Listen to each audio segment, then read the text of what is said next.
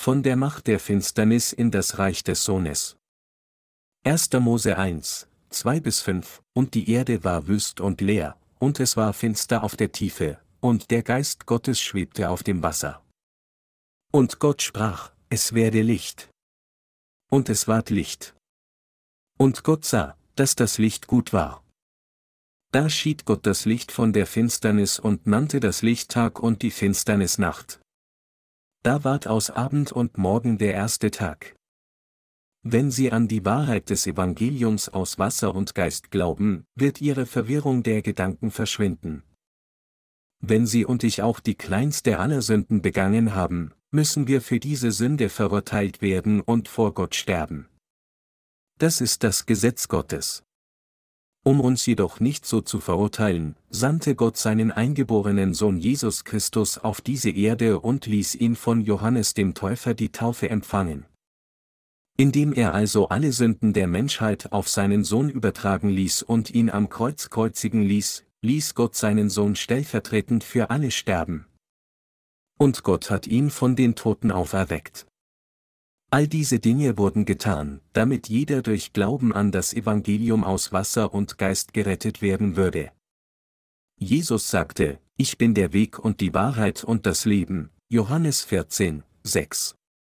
Wenn dies der Fall ist, dann muss das Evangelium aus Wasser und Geist, von dem unser Herr gesprochen hat, wahr sein. Denken Sie, dass, wenn Sie und ich gegen Gott Sünde begehen, diese Sünde vergeben sein würde, wenn wir sie nur gestehen? Wo in der Bibel steht geschrieben, dass wir von unseren Sünden reingewaschen werden, wann immer wir Beichtgebete darbringen? Viele Leute weisen auf 1. Johannes 1 zu 9 als Grundlage für die Lehre der Busse hin. Da 1. Johannes 1 zu 9 steht, wenn wir aber unsere Sünden bekennen, so ist er treu und gerecht, dass er uns die Sünden vergibt und reinigt uns von aller Ungerechtigkeit, glauben fast alle Christen, dass sie von ihren Sünden gewaschen werden, wenn sie sie bekennen. Eine solche Interpretation ist jedoch ein großer Irrtum. Die eigentliche Bedeutung dieser Passage ist, dass, obwohl wir gegenwärtig ständig sündigen, unser Herr bereits alle Sünden dieser Welt durch das Evangelium aus Wasser und Geist ausgelöscht hat. Warum kennen Sie nur den ersten Satzteil von 1. Johannes 1 zu 9 und ignorieren die restlichen Sätze, die in derselben Passage folgen? Was bedeutet es, wenn hier gesagt wird, dass Gott treu und gerecht ist? Wenn hier gesagt wird, dass Gott treu und gerecht ist, bedeutet es, dass Jesus Christus vor etwa 2000 Jahren, als er von Johannes dem Täufer getauft wurde, bereits alle unsere Sünden der Vergangenheit, der Zukunft und der Gegenwart weggenommen und sie alle treu und gerecht weggewaschen hat, denn er wusste, dass sie und ich sündigen würden. Deshalb sagt die Bibel, dass, wenn wir unsere Sünden bekennen, Gott treu und gerecht ist, dass er uns die Sünden vergibt. Mit anderen Worten, während wir gegenwärtig weiter sündigen und unsere Sünden bekennen, hat sich unser Herr bereits in der Vergangenheit um alles gekümmert, als er unsere Sünden weggenommen und sie alle vor langer Zeit ausgelöscht hat. Wenn wir also unser Leben auf dieser Erde als jemand fortsetzen, der bereits durch Glauben an das Evangelium aus Wasser und Geist wiedergeboren wurde, müssen wir jedes Mal, wenn wir sündigen, das richtige Bekenntnis wie folgt machen, indem wir unseren Glauben an das Evangelium aus Wasser und Geist platzieren. Vater, ich habe diese Sünde begangen. Ich kann wirklich nicht umhin, als sündigen. Aber ich glaube, dass du auch diese Sünde bereits ausgelöscht hast, indem du von Johannes dem Täufer getauft wurdest. Alle meine Sünden, die jetzt begangen werden, wurden auch schon vor langer Zeit ausgelöscht, als du getauft und gekreuzigt wurdest. Du hast alle meine Sünden der Welt gereinigt und ausgelöscht, nicht nur meine vergangenen Sünden, sondern auch meine gegenwärtigen und zukünftigen Sünden, alles mit dem Evangelium aus Wasser und Geist. Ich kann dir nur all meinen Dank geben, denn du hast mich vollständig gerettet, als ich das Evangelium aus Wasser und Geist angenommen habe, als ich an die Hölle gebunden war. Herr, bitte bewahre das Herz dieses Gerechten, damit ich als Diener der Gerechtigkeit leben kann, und führe mich, damit ich nicht ins Böse falle. Damit wir von all unseren Sünden und Verwirrung befreit werden, müssen wir die Wahrheit des Evangeliums aus Wasser und Geist kennen und daran glauben. Für uns ist Jesus Christus das wahre der Licht der Erlösung. Jesus Christus ist der treue Retter für uns, und er hat tatsächlich alle unsere Sünden durch sein Wasser und Blut ausgelöscht. Wann hat er unsere Sünden ausgelöscht? Er hat sie vor langer Zeit ausgelöscht. Einige von Ihnen sagen vielleicht immer noch, wann immer Sie Sünde begehen, es tut mir leid, hier, bitte vergib mir diese meine Sünde. Aber Sie machen solch ein Bekenntnis, nur weil Sie immer noch nicht die vollkommene Vergebung Ihrer Sünden erhalten haben. Während Sie mit diesem Gewissensbekenntnis zu Gott schreien, ist die Wahrheit dieser Angelegenheit, dass der Herr all Ihre Sünden bereits ein für allemal mit dem Evangelium aus Wasser und Geist ausgelöscht hat. Wenn der Herr unsere Sünden in der Gegenwartsform vergeben würde, wenn wir unsere Busgebete sprechen, dann wäre der Herr immer noch nicht in der Lage, zur Rechten Gottes zu sitzen. Er müsste jeden Tag getauft und jeden Tag zu Tode gekreuzigt werden, auch jetzt, wo wir hier sprechen. Wenn Sie immer noch glauben, dass Ihre Sünden jeden Tag vergeben werden, dann ist Ihr Glaube immer noch in geistlicher Verwirrung verstreckt. Jesus Christus kam als das Licht der Errettung auf diese Erde, um uns aus dem Sumpf der Sünde zu retten, und er ist tatsächlich unser wahrer Retter geworden, indem er durch das Evangelium aus Wasser und Geist zu uns gekommen ist. Deshalb wurde Jesus Christus von Johannes dem Täufer getauft, trug die Sünden der Welt ans Kreuz und wurde gekreuzigt. Und er starb am Kreuz, indem er sagte, es ist vollbracht, und stand wieder von den Toten auf. Genauso wie Hebräer 10 Uhr und 18 Minuten sagt, wo aber Vergebung der Sünden ist, da geschieht kein Opfer mehr für die Sünde, hat er uns durch das Opfer seines eigenen Leibes als ewiges Opfer ein für allemal vollkommen gerettet, damit es kein Opfer mehr für die Sünde geben würde. Deshalb bitte ich Sie alle, an dieses Evangelium aus Wasser und Geist zu glauben und sich von all ihrer Verwirrung zu befreien. Indem wir die Wahrheit des Evangeliums aus Wasser und Geist kennen und daran glauben, können wir den Erlass unserer Sünden empfangen, gerechte Menschen werden und wiedergeboren werden.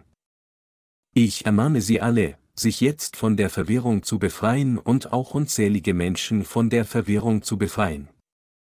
Das Alte Testament erklärt auch, dass die Menschheit ein Haufen von Sünde ist.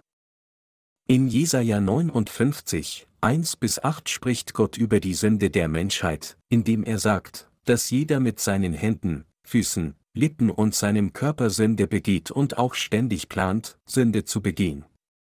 Wie es geschrieben steht, siehe, des Herrn Arm ist nicht zu kurz, dass er nicht helfen könnte, und seine Ohren sind nicht hart geworden, so dass er nicht hören könnte, sondern eure Verschuldungen scheiden euch von eurem Gott, und eure Sünden verbergen sein Angesicht vor euch, dass ihr nicht gehört werdet. Denn eure Hände sind mit Blut befleckt, und eure Finger mit Verschuldung, eure Lippen reden Falsches, eure Zunge spricht Bosheit. Es ist niemand, der eine gerechte Sache vorbringt, und niemand, der redlich richtet. Man vertraut auf Nichtiges und redet Trug, mit Unheil sind sie schwanger und gebären Verderben. Sie brüten Nathanael und weben Spinnweben. Ist man von ihren Eiern, so muss man sterben, zertritt man sie aber, so fährt eine Schlange heraus. Ihre Gewebe taugen nicht zu Kleidern. Und ihr Gespinst taugt nicht zur Decke. Ihre Werke sind Unheilswerke, an ihren Händen ist Frevel. Ihre Füße laufen zum Bösen, und sie sind schnell dabei, unschuldig Blut zu vergießen. Ihre Gedanken sind Unheilsgedanken, auf ihren Wegen wohnt Verderben und Schaden. Sie kennen den Weg des Friedens nicht, und Unrecht ist auf ihren Pfaden. Sie gehen auf krummen Wegen, wer auf ihnen geht, der hat keinen Frieden.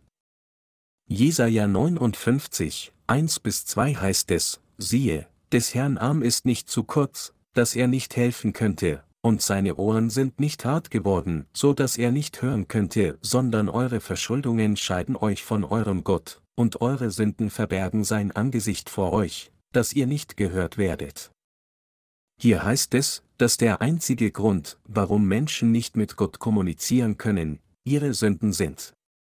Wegen unserer Sünden können unsere Gebiete Gott nicht erreichen, und Gott kann uns weder segnen noch uns erlauben, in das ewige Himmelreich einzutreten.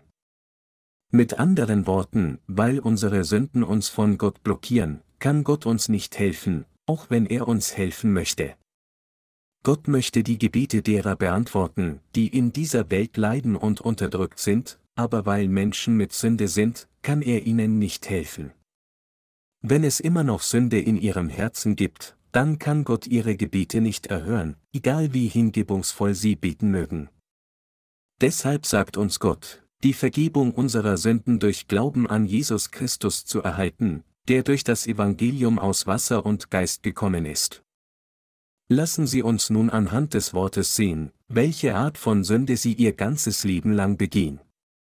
Wenn es hier in Jesaja 59, 3 heißt, denn eure Hände sind mit Blut befleckt und eure Finger mit Verschuldung, bedeutet es, dass wir mit unseren Händen Sünde begehen.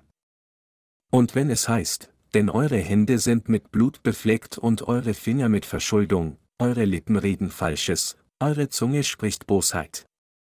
Es ist niemand, der eine gerechte Sache vorbringt, und niemand, der redlich richtet. Jesaja 59, 3 bis 4, bedeutet es, dass wir alle Arten von Sünde mit unseren Lippen begehen.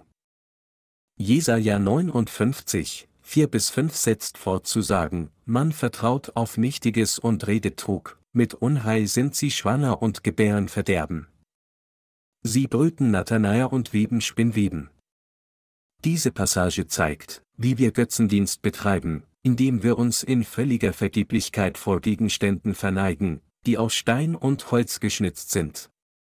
Sie zeigt auch, wie böse unsere Herzen sind, die beim geringsten Anzeichen von Schaden, Verletzung oder Beleidigung mörderische Wünsche haben, die genau die Art von Herzen sind, die Nathanael brüten. Ist die menschliche Natur grundsätzlich gut oder böse?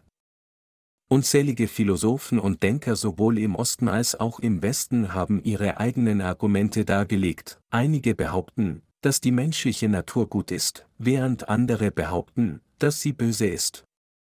Jesus, der Herr der Wahrheit, beschrieb jedoch die sündigen Herzen der Menschen in Markus 7, 21 bis 23 wie folgt. Denn von innen, aus dem Herzen der Menschen, kommen heraus böse Gedanken, Unzucht, Diebstahl, Mord, Ehebruch, Habgier, Bosheit, Arglist, Ausschweifung, Missgunst, Lästerung, Hochmut, Unvernunft. All diese bösen Dinge kommen von innen heraus und machen den Menschen unrein. Das Wort der Heiligen Schrift ist die Wahrheit. Jeder wird mit Sünde geboren, und jeder verbringt sein ganzes Leben damit, Sünde zu begehen. Es gibt keine andere Spezies auf dieser Welt, die so ruchlos ist wie die Menschheit. Vor einiger Zeit wurde in Korea ein Film mit dem Titel Maruta gezeigt. Dieser Film erzählt die Geschichte japanischer Gräueltaten, die während des Zweiten Weltkrieges in China begangen wurden, als eine japanische Militäreinheit zahlreiche Experimente an lebendigen Körpern für chemische und biologische Waffen durchführte. In diesem Film führte das japanische Militär verschiedene Experimente an Chinesen und Koreanern durch, um zu testen, wie lange das menschliche Leben bei verschiedenen Gefriertemperaturen dauern würde, und sie steckten lebendige menschliche Körper in eine Zentrifuge, um zu sehen, wie lange es bis zur Entleerung der Körperflüssigkeiten und bis zum Tod dauern würde, und sie spritzen ihnen Pestbakterien, um zu testen, wie lange es dauern würde, bis sie sterben. So ist das menschliche Herz unbeschreiblich ruchlos. Wir können sehen, wie grausam und grauenhaft menschliche Wesen unter bestimmten Umständen sein können, so böse, dass sie in der Lage sind, lebendige Mitmenschen zu Versuchsobjekte zu machen. All dies ist der Beweis der Tatsache, dass jeder ein böses Herz hat, das völlig selbstsüchtig ist. Wettbewerb und Konflikt sind zwei Merkmale, die wir in unserer menschlichen Gesellschaft häufig beobachten können. Es gibt viele grausame Menschen, die, nachdem sie sich gegenseitig für ihre eigenen Zwecke benutzt haben, nicht davor zurückschrecken, die anderen zu töten, sobald ihr Plan erfüllt ist. Das extrem egoistische Herz, das das eigene Überleben über alles stellt und das bereit ist, andere für dieses Ziel zu opfern, ist ein Ergebnis, das letztendlich aus der Bosheit des menschlichen Herzens stammt. Wie viele Sünden begehen Menschen? Wir begehen unzählige Sünden mit unseren Händen, Lippen und Handlungen. Dies ist unsere Realität, der wir nicht entkommen können, da wir mit Sünde geboren wurden. In dem Film Schindlers Liste sagte Schindler, wann immer die Umstände es erlauben, ergießt sich die Bosheit, die in den Herzen der Menschen ist. Weil menschliche Wesen von Natur mit solchen bösen Missetaten in diese Welt geboren wurden, begehen sie alle Sünde, sobald die Umstände reif sind, ihre Missetaten auszugießen. Einige Leute versuchen jedoch, alle Sünden, die sie ihr ganzes Leben lang begehen, mit ihrem religiösen Leben zu verbergen. Sie versuchen, ihre aufgedeckten Sünden vorübergehend mit solchen Dingen wie Opfern, freiwilligen Arbeit, asketischem Lebensstil, Gebiete und Bemühungen zur Evangelisierung zu überdecken. Auch in Korea gibt es viele Leute, die sich ihr ganzes Leben der Opferung widmen, so sehr, dass sie lebendige Heilige genannt werden. Sie mögen Kranke heilen, ihren materiellen Besitz mit anderen teilen, Hospizdienste anbieten und durch all diese Dinge dem fleischlichen Leben der Ausgegrenzten Nutzen bringen, aber sie können diese Menschen nicht von Sünde befreien und sie nicht in Gerechte verwandeln. Das liegt daran, weil Gott nicht auf das äußere Erscheinungsbild eines Menschen schaut, sondern er schaut in die Mitte seines Herzen. Mit anderen Worten, wenn Gott in die Mitte der Herzen der Menschen schaut, sieht er, dass sie voller giftiger Sünden sind und Bosheit praktizieren. Gott braucht kein Mikroskop, um dies zu sehen, denn er ist der eine, der uns gemacht hat, und deshalb weiß er alles über uns. Meine Glaubensgenossen, erkennen Sie, wie verstockt das Herzen eines jeden ist? Es liegt in der Natur des Menschen, alle Schwächeren zu verachten. Wenn wir uns diejenigen ansehen, die allgemein von allen für ihre Tugendhaftigkeit anerkannt werden, oder wenn wir uns die fortschrittlichen, hochgradig demokratischen Länder ansehen, können wir sehen, dass ihr Verhalten tatsächlich gewalttätiger ist. Früher fielen die Großmächte bedenkenlos in schwache und kleine Länder ein und plünderten sie. Als Großbritannien zum Beispiel Hongkong zu seiner Kolonie machte, untergrub es nicht China mit Opium? Jeder handelt äußerst rücksichtslos zu seinem eigenen Vorteil. Dies ist das wahre Bild aller menschlichen Wesen. Menschliche Wesen sind so gewalttätig, dass sie bereit sind, in ein anderes Land einzudringen und das Land für sich zu beanspruchen, selbst wenn es verlangt, andere Menschen zu töten. So sind Menschen von Natur aus. Aus diesem Grund beschreibt die Bibel Menschen als dem boshaften Geschlecht, Jesaja 1 zu 4, die zu Sündern erklärt wurden. Jesaja 59, 7 erklärt auch, ihre Füße laufen zum Bösen, und sie sind schnell dabei, unschuldig Blut zu vergießen. Ihre Gedanken sind Unheilsgedanken, auf ihren Wegen wohnt Verderben und Schaden, und weist offen auf die sündige Natur der Menschen hin. Wie Jesus Christus sagte, was, von innen, aus dem Herzen der Menschen, herauskommt, sind nur böse Gedanken, Unzucht, Diebstahl, Mord, Ehebruch, Habgier, Bosheit, Arglist, Ausschweifung, Missgunst, Lästerung, Hochmut und Unvernunft. Meine Glaubensgenossen, zählen Sie jede dieser Sünden mit Ihren Händen und fragen Sie sich, ob solche bösen Dinge tatsächlich in Ihren Herzen sind oder nicht. Wenn Sie ehrlich vor Gott sind, dann werden Sie zugeben, dass Ihre Herzen all diese Ungerechtigkeiten beherbergen.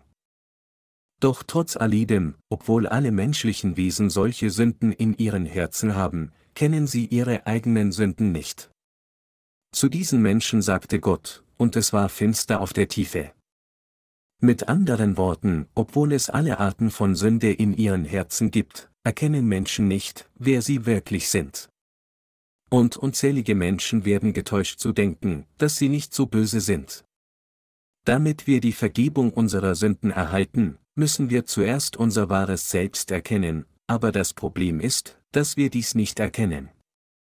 Wenn man sich seiner selbst nicht bewusst ist, dass man an die Hölle gebunden ist, weil man böse ist, dann kommen solche Menschen nicht umhin dazu, zu bloßen heuchlerischen Religionsanhängern zu werden. Viele Pharisäer konnten die Gnade der Errettung gerade deshalb nicht empfangen, weil sie ihr wahres Selbst nicht erkannten und sich weigerten, dies anzuerkennen. deshalb musste Gott unsere Herzen mit dem Licht der Wahrheit erleuchten. Mit anderen Worten, wir können die Notwendigkeit des Erlasses unserer Sünden nur erkennen, wenn Gott uns lehrt, welche Art von Sünde wir haben und welche Art von Sünde wir begehen. Es ist aus diesem Grund, dass Gott über die Sünden der Menschheit in der Bibel geschrieben hat. Während die Bibel das Buch der Erlösung ist, die es uns ermöglicht, durch Glauben an dieses Wort von der Sünde gerettet zu werden, ist sie andererseits auch ein Spiegel, der es uns ermöglicht, uns selbst zu sehen. In diesem Wort der Heiligen Schrift sagt Jesus Christus, dass von innen, aus dem Herzen der Menschen, alle bösen Gedanken hervorgehen.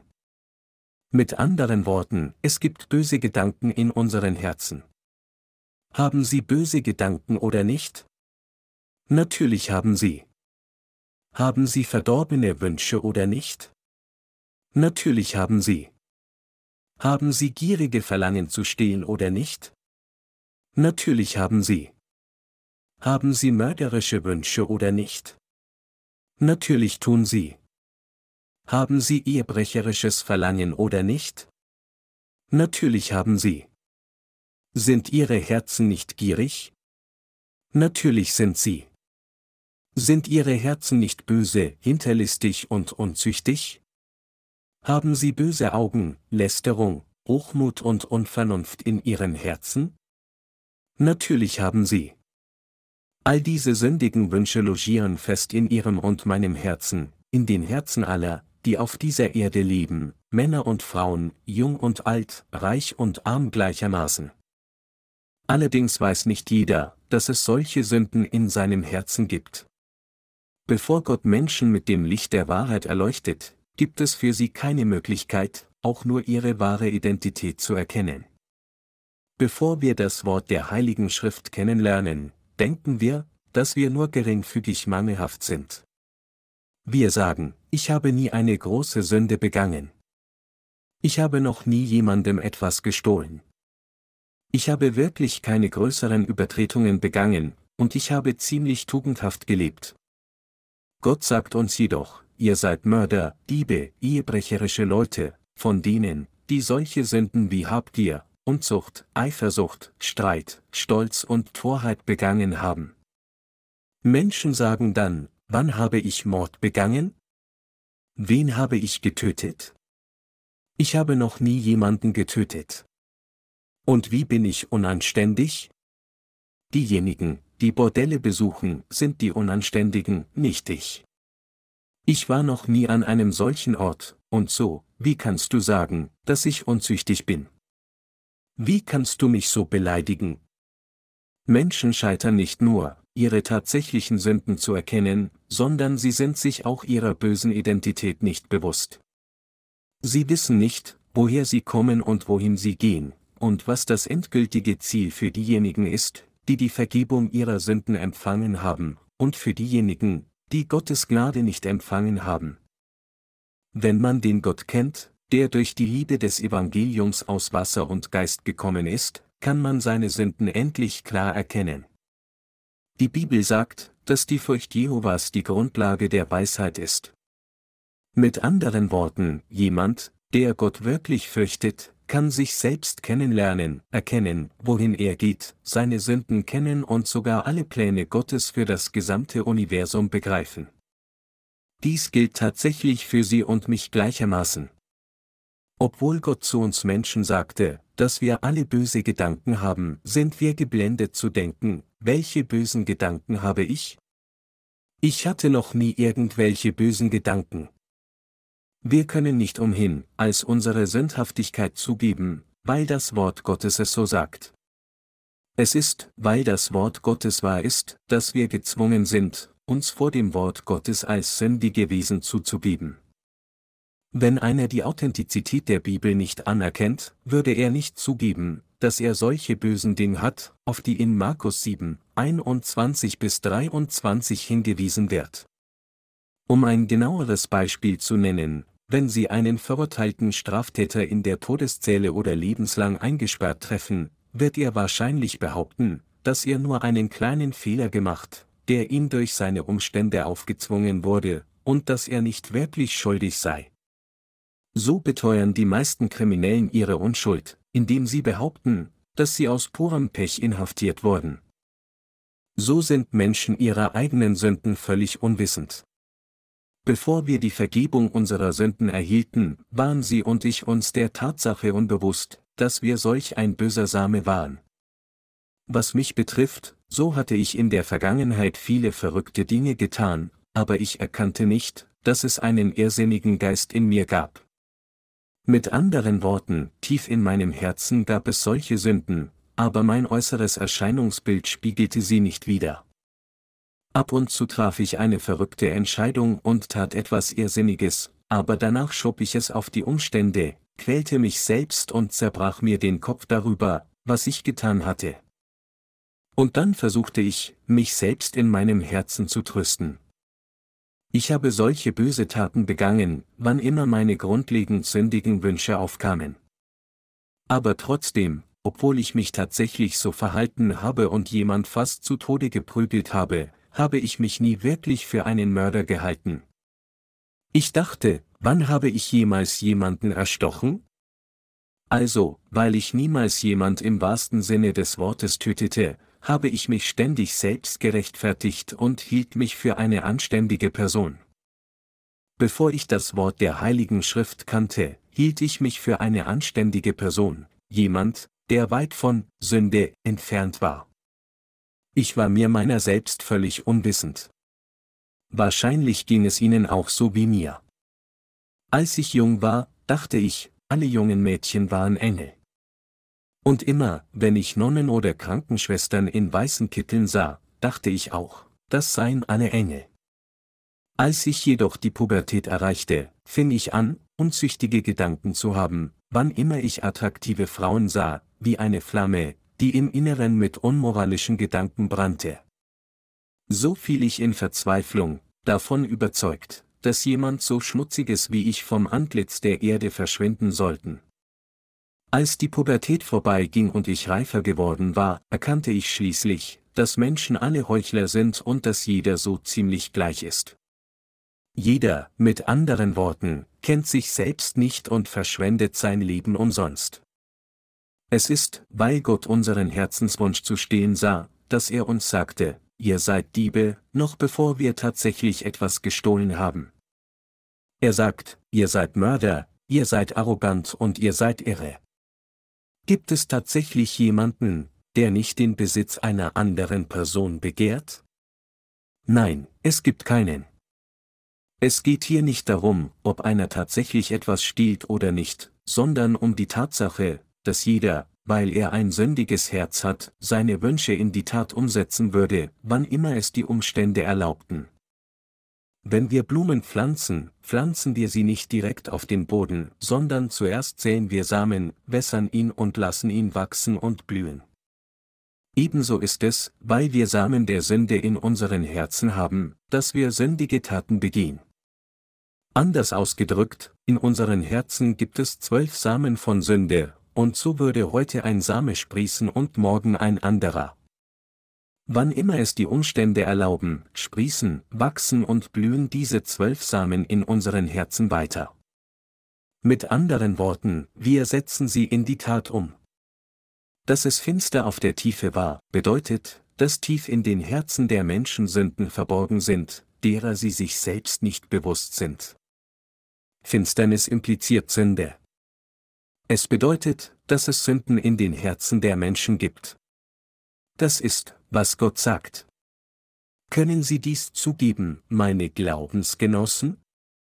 Wir haben vielleicht nicht wirklich solche Sünden mit unserer Handlung begangen, aber Gott sagt uns trotzdem, dass wir diese Sünden haben. Erkennen Sie diese Tatsache an? Die Realität ist, dass jeder so ist. Denken Sie zum Beispiel, dass Mutter Teresa, die zu den berühmten Heiligen in dieser Zeit gezählt wurde, nicht so war? Obwohl sie danach strebte, anderen zu helfen, wäre ihr Herz völlig frei von jeglichen unmoralischen, mörderischen, ehebrecherischen und begehrlichen Sünden gewesen? Wenn sie wirklich völlig frei von solchen Wünschen war, dann muss entweder Jesus Christus gelogen haben oder Mutter Teresa war kein menschliches Wesen. Da jedoch auch Mutter Teresa allzu menschlich war und das Wort von Jesus Christus die absolute Wahrheit ist, das kein Punkt oder Strich falsch hat, hätte sie niemals so vollkommen gewesen sein können. Wie viele Massaker wurden in der Geschichte des Christentums begangen, bei denen unzählige Menschen ermordet wurden, nur weil sie sich der proklamierten religiösen Orthodoxie jener Zeit widersetzten? Christen haben im Mittelalter unzählige Menschen abgeschlachtet. Warum ist dies passiert? Es ist, weil sie mörderische Wünsche in ihren Herzen hatten, dass sie so viele Menschen so rücksichtslos töteten, weil sie sich ihrer religiösen Autorität widersetzten. Tatsächlich ist die Domäne aller Religionen unrein. Das gesetzliche Leben eines jeden Religionsanhängers, der kein wiedergeborener Heilige ist, ist wie ein fauler und verrottender Fisch. So wird selbst innerhalb des Christentums, wenn jemand nicht durch das Evangelium aus Wasser und Geist wiedergeboren ist, Gott eindeutig sagen, selbst wenn diese Person wahre Hingabe an andere gezeigt hat, du bist ein Haufen Sünde und ein Sünder. Wenn du also nicht an Jesus Christus glaubst, das Licht annimmst und die Vergebung deiner Sünden erhältst, wirst du in die Hölle geworfen. Unabhängig davon, ob du ein Pastor, ein Ältester oder ein Diakon bist, wenn du nicht durch das Evangelium aus Wasser und Geist wiedergeboren wirst, wirst du in die Hölle geworfen. Deshalb muss man sich dem Wort Gottes hingeben. Trotzdem gehen diejenigen, die die Wahrheit des Evangeliums aus Wasser und Geist nicht kennen, auf dem falschen Pfad. Mit anderen Worten, sie versuchen, von ihren Sünden reingewaschen zu werden und den Himmel durch ihr eigenes religiöses Leben zu erreichen, indem sie versuchen, mit ihren eigenen Handlungen die Transzendenz zu erreichen und ihren Körper zu disziplinieren. Doch zu denen, die ihr sündiges Selbst nicht kennen, sagt der Herr, sie kennen den Weg des Friedens nicht, und Unrecht ist auf ihren Pfaden. Sie gehen auf krummen Wegen, wer auf ihnen geht, der hat keinen Frieden, Jesaja 59, 8. Die Bibel macht es deutlich, indem sie sagt, manchem scheint ein Weg recht, aber zuletzt bringt er ihn zum Tode, Sprüche 16 Uhr und 25 Minuten. Viele Menschen glauben, wenn ich tugendhaft lebe, dann sollte ich in den Himmel eintreten können, und so leben sie ihr religiöses Leben nach ihren eigenen vagen Gedanken. Gott sagt jedoch, dass solche Menschen ausnahmslos alle zugrunde gehen werden. Egal wie überzeugt diese Menschen von ihren eigenen Gedanken sind, dass sie alle eines Tages in den Himmel kommen würden, wenn sie gut zu anderen sind und fleißig in ihren Handlungen sind, ihr Ende wird nichts anderes sein als ihre eigene Zerstörung. Doch sie denken so, gerade weil sie den Weg des Friedens nicht kennen. Ihr Trugschluss rührt von ihrer Unkenntnis dieses von Gott gegebenen Segens her, der es ihnen ermöglicht, durch das Evangelium aus Wasser und Geist wiedergeboren zu werden, da die Legalisten den Weg des Friedens nicht kennen, führen sie Menschen zur Verwirrung. Viele Christen haben heute Gemälde von Jesus Christus und dem Kreuz in ihren Wohnzimmern aufgehängt, und sie denken, dass sie alle in den Himmel kommen werden, wenn sie nur so an Jesus Christus glauben, wie sie es für richtig halten. Solche Menschen glauben jedoch an Jesus Christus ohne den Weg des Friedens zu kennen. Um in den Himmel zu kommen, muss jeder, dessen Herzen Sünde vor Gott hat, zuerst unbedingt den Erlass der Sünde erhalten. Als unser Herr sagte, die Erde war wüst und leer, und es war finster auf der Tiefe, sagte er damit, dass Menschen ihre eigenen Sünden nicht erkennen, obwohl sie so viele haben. Durch die Passage in Markus 7, 21 und weiter kommen wir jedoch zu erkennen, dass wir zwölf Sünden in unserem Herzen beherbergen und dass wir alle gebunden sind, diese Sünden in die Tat umzusetzen und sie unser ganzes Leben lang zu begehen. Jeder einzelne von uns kann nicht umhin, als mit seinem Fleisch zu sündigen. Wir haben in dieser Angelegenheit wirklich keine Wahl. Egal wie gut und tugendhaft einer sein mag, diese Person begeht immer noch Sünde, denn es gibt tatsächlich Sünde in ihrem Herzen. Wir alle begehen vor Gott Sünde selbst wenn sie mit ihren Taten keine Sünde begangen haben oder nach ihrem eigenen Maßstab, sündigen sie dennoch ständig mit ihrem Herzen. Ich sage hier nicht, dass sie mit einer bestimmten Handlung oder Tat eine bestimmte Sünde begangen haben, sondern was ich sage, ist, dass sie und ich von Natur aus solche Sünden in unseren Herzen beherbergen, und wann immer die Umstände geeignet sind, begehen wir sie alle mit unseren Gedanken, Worten und Taten. Durch das geschriebene Wort Gottes kamen wir nun zu erkennen, dass wir große Sünder sind. Wenn die Bibel sagt, und es war finster auf der Tiefe, bedeutet dies, dass wir vom Tag unserer Geburt bis zu unserem Tod solche Sünden begehen werden, bis wir vor Gott stehen. Meine Glaubensgenossen, erkennen Sie dieses Wort mit Ihren Herzen an? Wenden wir uns jetzt Johannes 8, 1 bis 11 zu. Jesus aber ging zum Ölberg. Und frühmorgens kam er wieder in den Tempel, und alles Volk kam zu ihm, und er setzte sich und lehrte sie. Aber die Schriftgelehrten und Pharisäer brachten eine Frau zu ihm, beim Ehebruch ergriffen, und stellten sie in die Mitte und sprachen zu ihm, Meister, dies Frau ist auf frischer Tat beim Ehebruch ergriffen worden. Mose aber hat uns im Gesetz geboten, solche Frauen zu steinigen. Was sagst du? Das sagten sie aber, ihn zu versuchen, damit sie ihn verklagen könnten. Aber Jesus bückte sich und schrieb mit dem Finger auf die Erde. Als sie nun fortfuhren, ihn zu fragen, richtete er sich auf und sprach zu ihnen, Wer unter euch ohne Sünde ist, der werfe den ersten Stein auf sie. Und er bückte sich wieder und schrieb auf die Erde. Als sie aber dies hörten, gingen sie weg, einer nach dem andern, die Ältesten zuerst, und Jesus blieb allein mit der Frau, die in der Mitte stand. Jesus aber richtete sich auf und fragte sie, Wo sind sie, Frau? Hat dich niemand verdammt? Sie antwortete, Niemand, Herr. Und Jesus sprach, So verdamme ich dich auch nicht, geh hin und sündige hinfort nicht mehr. Hier in Johannes 8, 11 sagte Jesus zu der Frau, die auf frischer Tat beim Ehebruch ertappt wurde, so verdamme ich dich auch nicht, geh hin und sündige hinfort nicht mehr. Diese Frau hier wurde ertappt, weil sie mit einem Mann Ehebruch begangen hatte. Diese Übertretung brach eines der zehn Gebote, und das Gesetz verlangte, dass eine solche Person zu Tode gesteinigt werden sollte, wenn es nur Zeugen gab. Wie konnte dann der Herr zu der Frau sagen, die auf frischer Tat bei ihrer Sünde ertappt wurde, so verdamme ich dich auch nicht? Diese Frau war von den Pharisäern und Schriftgelehrten gefangen worden. Die Schriftgelehrten waren Beamte des Gerichts. Mit anderen Worten, sie waren Regierungsbeamte. Die Pharisäer hingegen waren religiöse Führer der damaligen Zeit, und sie waren Gesetzeslehrer.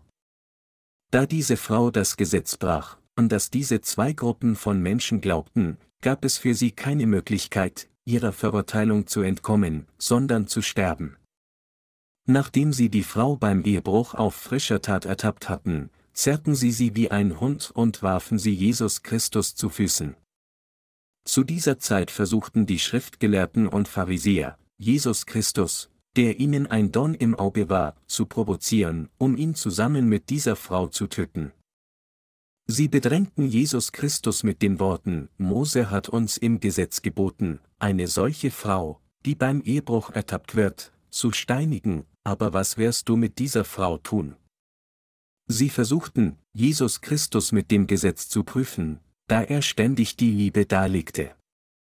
Zu dieser Zeit begann Jesus Christus zuerst mit seinem Finger auf den Boden zu schreiben und sagte dann zu ihnen, Wer von euch ohne Sünde ist, der werfe den ersten Stein auf sie. Nun, die Frau war jemand, die es nicht vermeiden konnte, als nach dem Gesetz zu dem Zeitpunkt hingerichtet zu werden. Die Bibel schreibt jedoch, dass die Menge, als Jesus Christus ihnen sagte, dass derjenige, der ohne Sünde ist, den ersten Stein auf sie werfen sollte, dies hörte und, von ihrem eigenen Gewissen verurteilt, einer nach dem anderen, die Ältesten zuerst, weggingen. So viele Menschen, die die Frau verurteilt hatten, flohen bei einer einzigen Äußerung von Jesus Christus. Jeder ist so vor Gott. Nun wird die Gerechtigkeit Gottes unabhängig vom Gesetz offenbart. Meine Glaubensgenossen, wer in dieser Welt kann das Gesetz jemals zur Vollkommenheit halten? das Gesetz bezieht sich auf die Gesamtheit der 613 Gebote, die Gott dem Volk Israel gegeben hat, und legt fest, was sie tun sollten und was sie nicht tun sollten. Im Großen und Ganzen hat das Gesetz zehn Hauptgebote sowie andere Gebote, die im täglichen Leben eingehalten werden müssen. Was wir hier jedoch klar erkennen müssen, ist, dass es niemanden auf dieser Erde gibt, der das ganze Gesetz halten kann. Gemäß den Satzungen des Gesetzes Gottes musste Jesus Christus sowohl die ehebrecherische Frau als auch ihre Ankläger gleichermaßen töten, aber vom Gesetz der Liebe aus gesehen, musste er die Frau retten. Natürlich sprach Jesus Christus als der wahre Retter, der er war, und rettete mit seinem Wort die Frau und vertrieb ihre Ankläger. Als sie Jesus Christus zu ihnen sagen hörten, wer unter euch ohne Sünde ist, der werfe den ersten Stein auf sie, wurden sie alle von ihrem Gewissen verurteilt, von den Alten bis zu den Jungen, und gingen alle von dannen. Wenn wir vor dem Gesetz Gottes stehen, wer unter uns kann wirklich mit erhobenem Kopf ohne Scham stehen? Gott weiß ganz genau, dass wir unfähig sind, das ganze Gesetz zu halten. Genau dafür hat er sein Gesetz gemacht und uns gegeben, damit er uns retten kann. Jesus Christus sagte zu der Frau, so verdamme ich dich auch nicht. Damit meinte er, weder ich kann sagen, dass du Sünde hast. Er sagte, ich richte dich auch nicht. Steh auf, Frau, geh hin und sündige hinfort nicht mehr. Wie konnte unser Herr dies sagen? Angesichts der Tatsache, dass die Frau offensichtlich beim Ehebruch ertappt wurde und tatsächlich gesündigt hat, bedeutet dies dann, dass ihre Sünde bedingungslos aus Liebe bedeckt wurde? Wie wir wissen, ist Gott kein ungerechter Gott. Wie dann konnte Jesus Christus dies sagen? Das liegt daran, weil Jesus Christus bereits alle Sünden der Menschheit ein für allemal angenommen hatte, einschließlich der Sünde dieser Frau, durch die Taufe, die er im Jordan von Johannes dem Täufer, dem Vertreter der Menschheit, empfing. Weil unser Herr, indem er von Johannes dem Täufer im Jordan getauft wurde, nicht nur die Sünde dieser Frau auf sich genommen hatte, sondern auch alle unsere Sünden und alle Sünden, die Menschen in der Vergangenheit begangen haben und jemals in Zukunft begehen werden, konnte er zu der Frau sagen, dass sie ohne Sünde war. Mit anderen Worten, weil Jesus Christus bereits durch seine Taufe die Sünden der Welt auf sich genommen hatte, konnte der Herr der Frau sagen, dass er sie nicht verdammt. Wie genau hat Jesus Christus dann diese Sünde der Frau auf sich genommen? Wenden wir uns zur Beantwortung Matthäus 3, 13 bis 17 zu. Zu der Zeit kam Jesus aus Galiläa an den Jordan zu Johannes, dass er sich von ihm taufen ließe. Aber Johannes wehrte ihm und sprach, ich bedarf dessen, dass ich von dir getauft werde, und du kommst zu mir? Jesus aber antwortete und sprach zu ihm, lass es jetzt geschehen. Denn so gebührt es uns, alle Gerechtigkeit zu erfüllen. Da ließ er es geschehen. Und als Jesus getauft war, stieg er alsbald herauf aus dem Wasser. Und siehe, da tat sich ihm der Himmel auf, und er sah den Geist Gottes wie eine Taube herabfahren und über sich kommen. Und siehe, eine Stimme vom Himmel herab sprach, Dies ist mein lieber Sohn, an dem ich wohlgefallen habe. Hier sehen wir, wie Jesus Christus von einem Mann namens Johannes der Täufer getauft wird. Zuerst weigerte sich Johannes der Täufer Jesus Christus zu taufen. Er sagte, auf keinen Fall.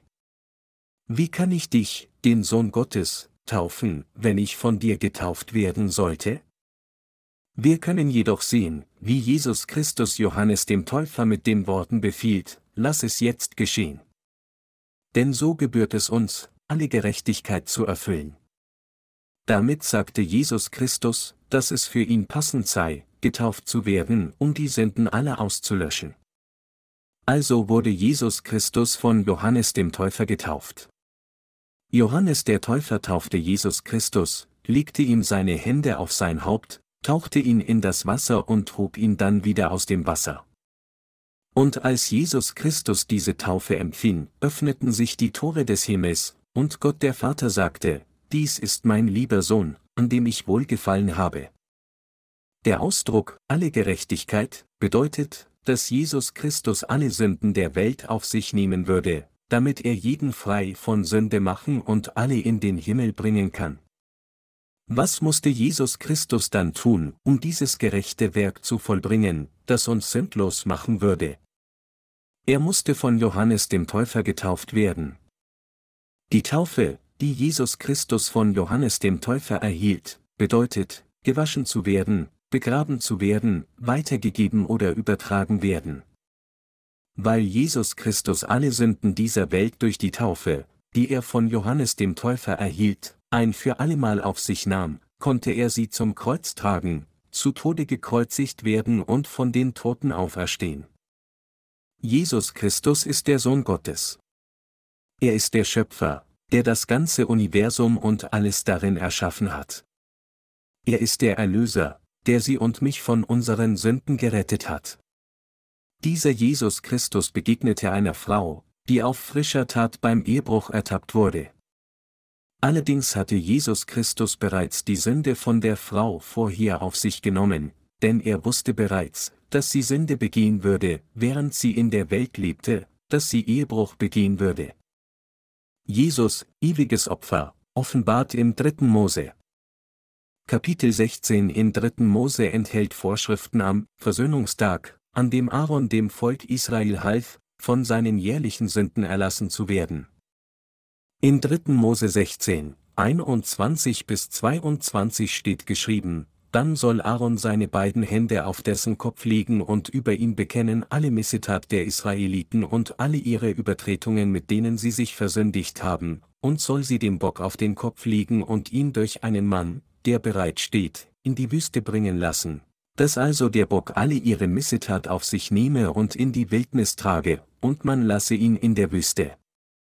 Aaron, der Hohepriester wird hier in dieser Passage erwähnt.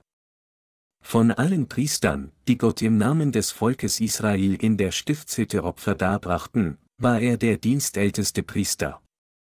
Am zehnten Tag des siebten Monats brachte dieser repräsentative Priester zwei Böcke für das Volk Israel, warf das Los, nahm den zuerst ausgewählten Bock in die Stiftshütte und übertrug alle Sünden der Israeliten, indem er seine Hände auf seinen Kopf legte. Dann zählte er alle Sünden der Israeliten auf, indem er sagte, Gott. Das Volk Israel hat jede Sünde begangen. Sie haben getötet, Ehebruch begangen, gestohlen, Götzen angebetet, falsches Zeugnis abgelegt, begehrt und gelästert. Und als er seine Hände, die er bei seinem Gebet auf den Bock gelegt hatte, wegnahm, waren alle Sünden auf den Bock übertragen. Das Auflegen der Hände bedeutet geistlich gesprochen, weitergegeben werden. Und es bedeutet auch, zu begraben. Aaron schnitt diesem Bock die Kehle durch, entnahm sein Blut und sprengte dieses Blut, wodurch er das Ritual durchführte, das den Gnadenstuhl, die Stifthütte und den Brandopferaltar reinigte.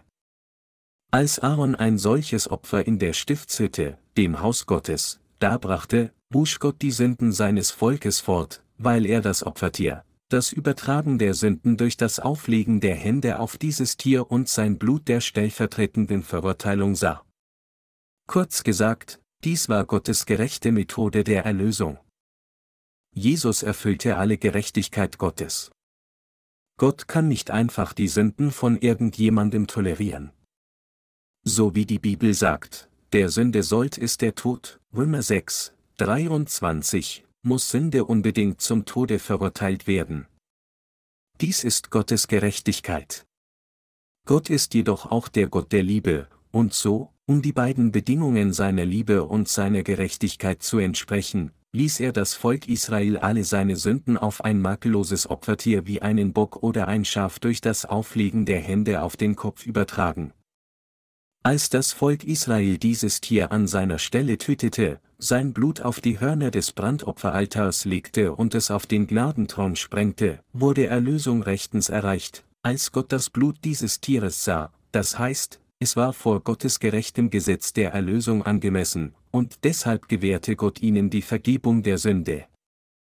Es war, weil Gott die Menschheit liebte, dass er ein so gerechtes Opfersystem gab. Aaron nahm dann den verbleibenden Bock vor sein Volk und legte ihm die Hände auf den Kopf. Wie 3. Mose 16 Uhr und 21 Minuten sagt, Aaron soll seine beiden Hände auf den Kopf des lebendigen Bockes legen und über ihn bekennen alle Missetat der Israeliten und all ihre Übertretungen, mit denen sie sich versündigt haben, legte Aaron seine Hände auf den Kopf des Bockes und bekannte alle Sünden, die das Volk Israel im Laufe eines Jahres begangen hatte. Und nachdem er seine Hände weggenommen hatte, vertraute Aaron den lebendigen Bock einem anderen Mann an, der ihn weit weg in die Wüste Palästinas führte und ihn dort ließ. Dieser Bock, der alle Sünden des Volkes Israel auf sich nahm, wanderte dann in der wasserlosen und graslosen Wüste umher und verdurstete letztlich unter der sengenden Sonne. Dies war das Opfer, das am Versöhnungstag dargebracht wurde, wodurch die Sünden des Volkes Israel im Wert von einem Jahr ausgelöscht wurden. Durch dieses Opfertier und Opfer plante Gott, die gesamte Menschheit von all ihren Sünden in der Zukunft zu retten, die nach dem Bilde Gottes geschaffen sind. Deshalb ließ er diese Passage aufzeichnen. Das Volk Israel brachte gemäß diesem Wort jedes Jahr das gleiche Opfer dar. Als der Hohepriester starb, folgte ihm sein Sohn nach, sobald er 30 Jahre alt war, und dieses Opfer wurde immer wieder dargebracht. Ein solches Opfer war jedoch nur ein Schatten der zukünftigen Güter. Allein die Tatsache, dass das Volk Israel jedes Jahr immer wieder das gleiche Opfer darbringen musste, ist ein Beweis der Tatsache, dass es durch ein solches Opfer nicht die vollständige Vergebung seiner Sünden ein für allemal erhalten konnte. Hebräer 10, 1 bis 4.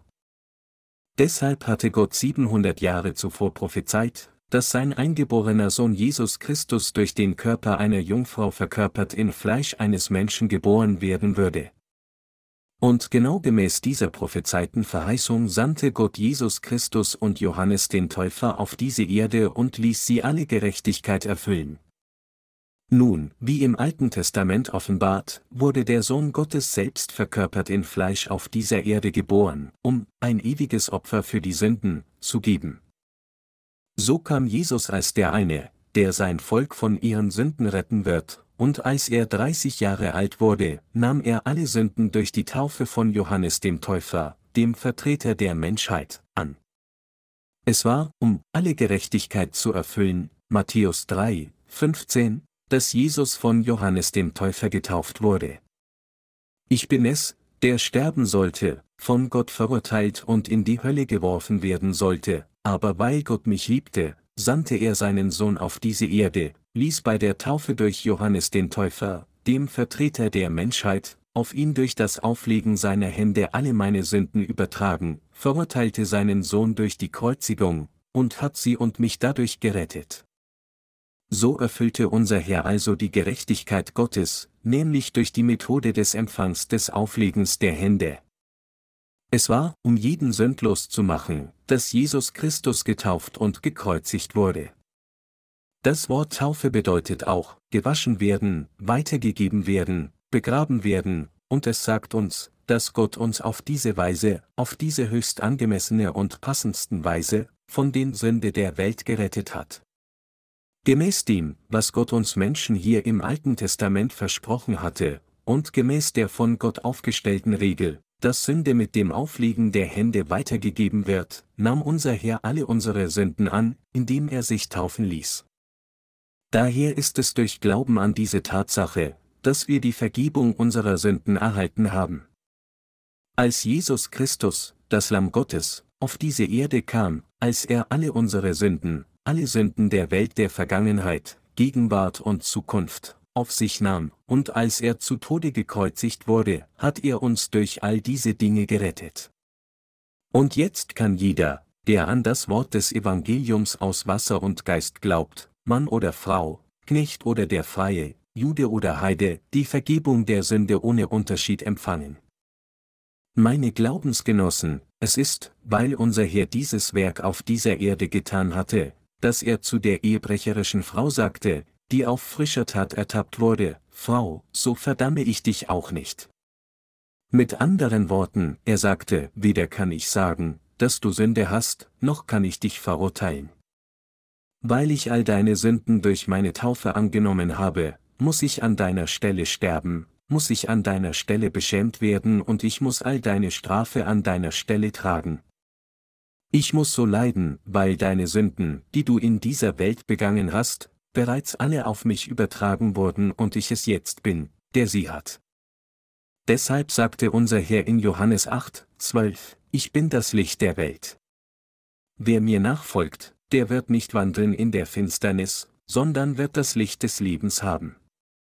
Diejenigen, die an das Wort des Evangeliums aus Wasser und Geist glauben und es befolgen, werden das Licht des Lebens werden.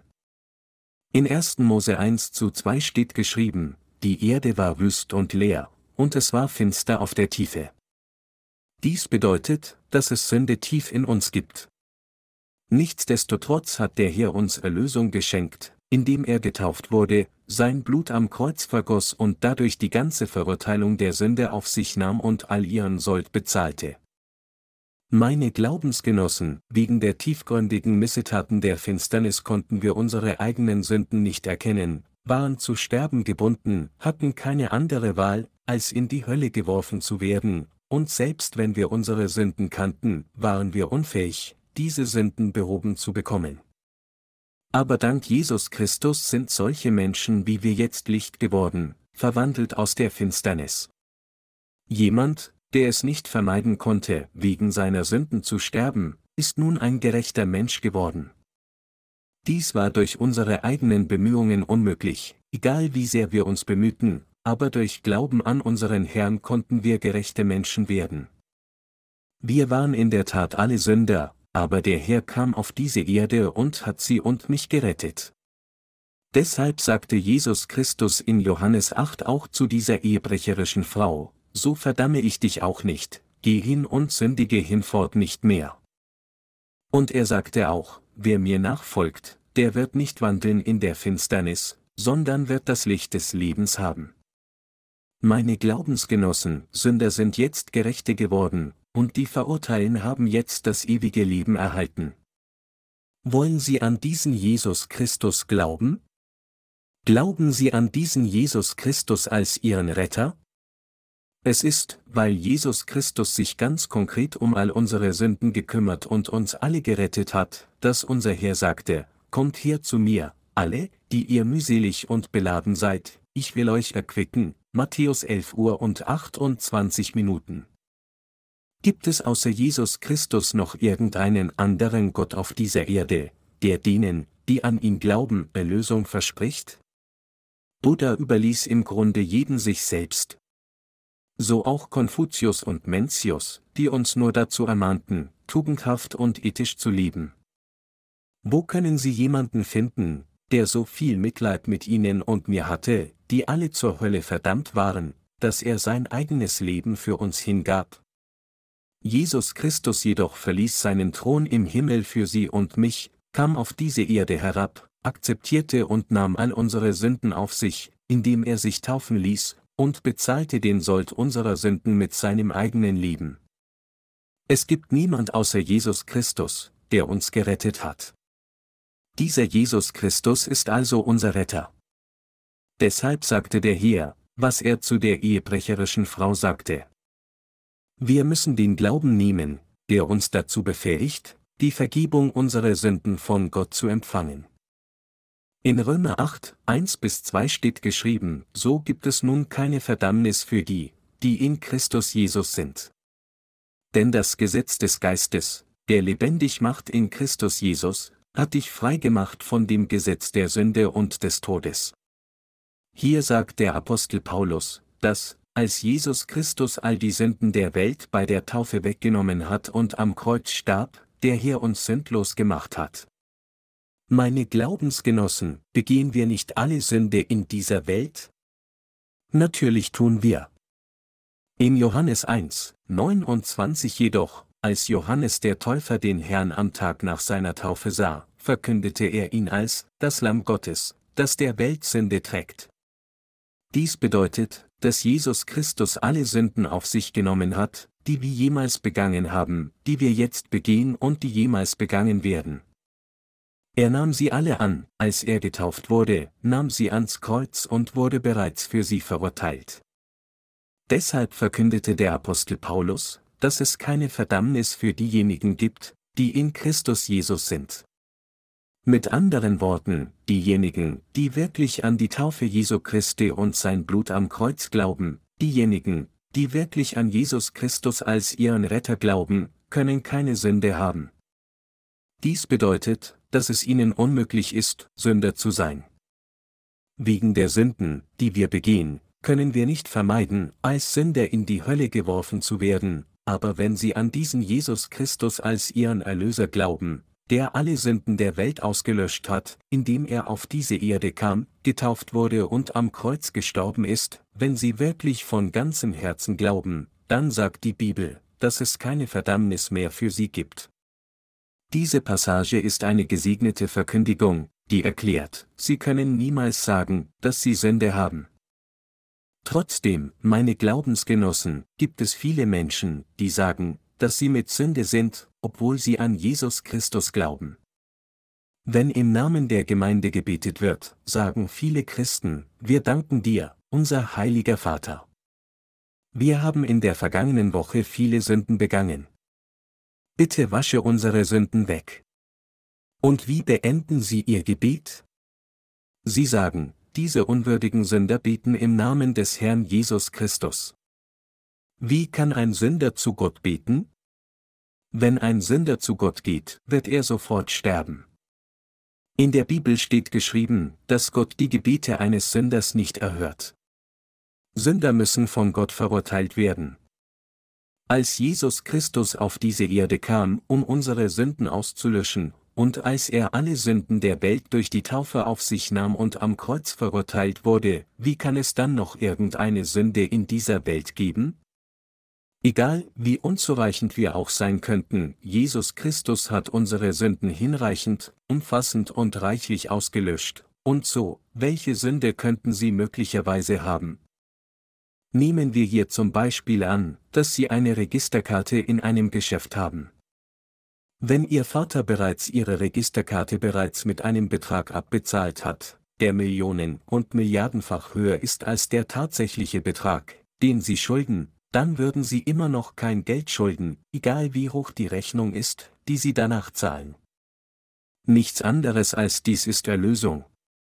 So gibt es nun keine Verdammnis für die, die in Christus Jesus sind, Römer 8 zu 1.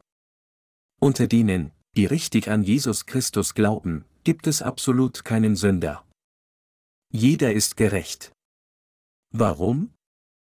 Weil, denn das Gesetz des Geistes, der lebendig macht in Christus Jesus, hat dich frei gemacht von dem Gesetz der Sünde und des Todes, Römer 8 zu 2. Nach dem Gesetz haben wir keine andere Wahl, als in die Hölle geworfen zu werden, aber was ist mit dem Gesetz des Geistes des Lebens, diesem Gesetz der Liebe, das uns rettet? Um Sünder zu retten, kam der Herr auf diese Erde, nahm unsere Sünden, die Sünden der Welt, auf sich, indem er sich taufen ließ, wurde gekreuzigt und starb an unserer Stelle, ist wieder von den Toten auferstanden, um uns wieder zum Leben zu erwecken, und ist dadurch unser wahrer Retter geworden. Denn das Gesetz des Geistes, der lebendig macht in Christus Jesus, hat dich frei gemacht von dem Gesetz der Sünde und des Todes, Römer 8 zu 2. Gott, Jesus Christus, hat sie und mich, seine Gläubigen, frei vom Gesetz der Sünde und des Todes gemacht. Das Volk von Korea stand während des Zweiten Weltkriegs unter japanischer Herrschaft, aber als der Tag der Befreiung am 15. August 1945 kam, war Korea keine japanische Kolonie mehr. Genau wie dies sind wir keine Sünder mehr. Wenn Sie wirklich an Jesus Christus als Ihren Retter glauben, dann sind Sie keine Sünder. Wenn es diejenigen gibt, die sich selbst als Sünder bezeichnen, obwohl sie an Jesus Christus glauben, dann deshalb, weil sie von Lügnern getäuscht wurden und an ein falsches Evangelium glauben.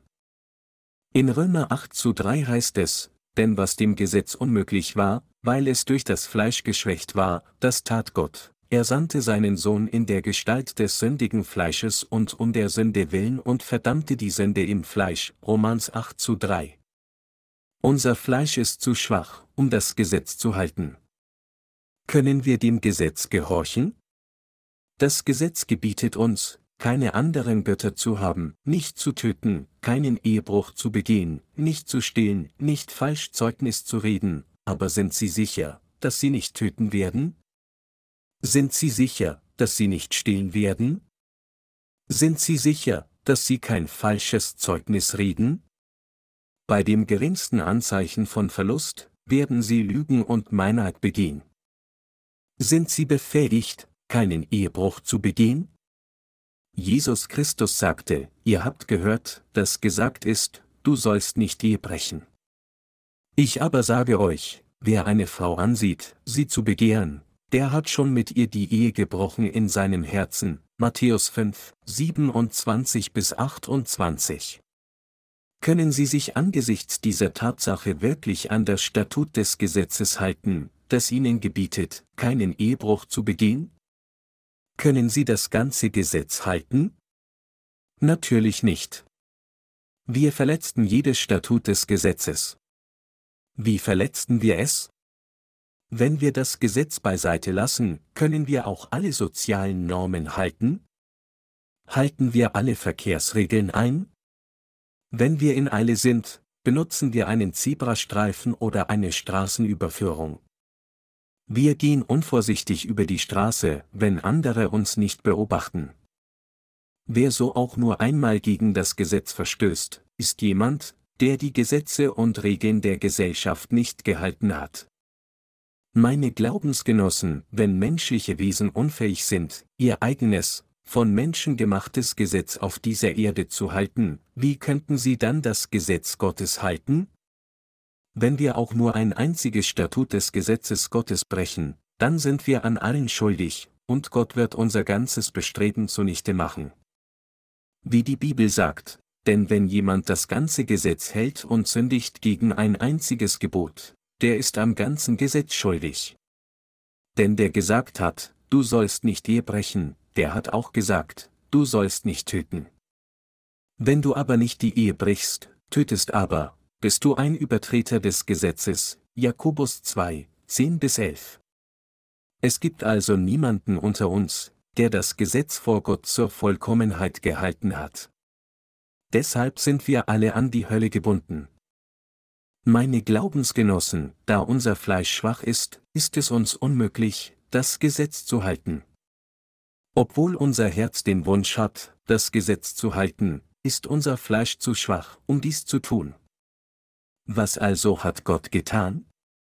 Er sagte in Römer 8, 3 bis 4, denn was dem Gesetz unmöglich war, weil es durch das Fleisch geschwächt war, das tat Gott. Er sandte seinen Sohn in der Gestalt des sündigen Fleisches und um der Sünde willen und verdammte die Sünde im Fleisch, damit die Gerechtigkeit vom Gesetz gefordert, in uns erfüllt würde, die wir nun nicht nach dem Fleisch lieben, sondern nach dem Geist.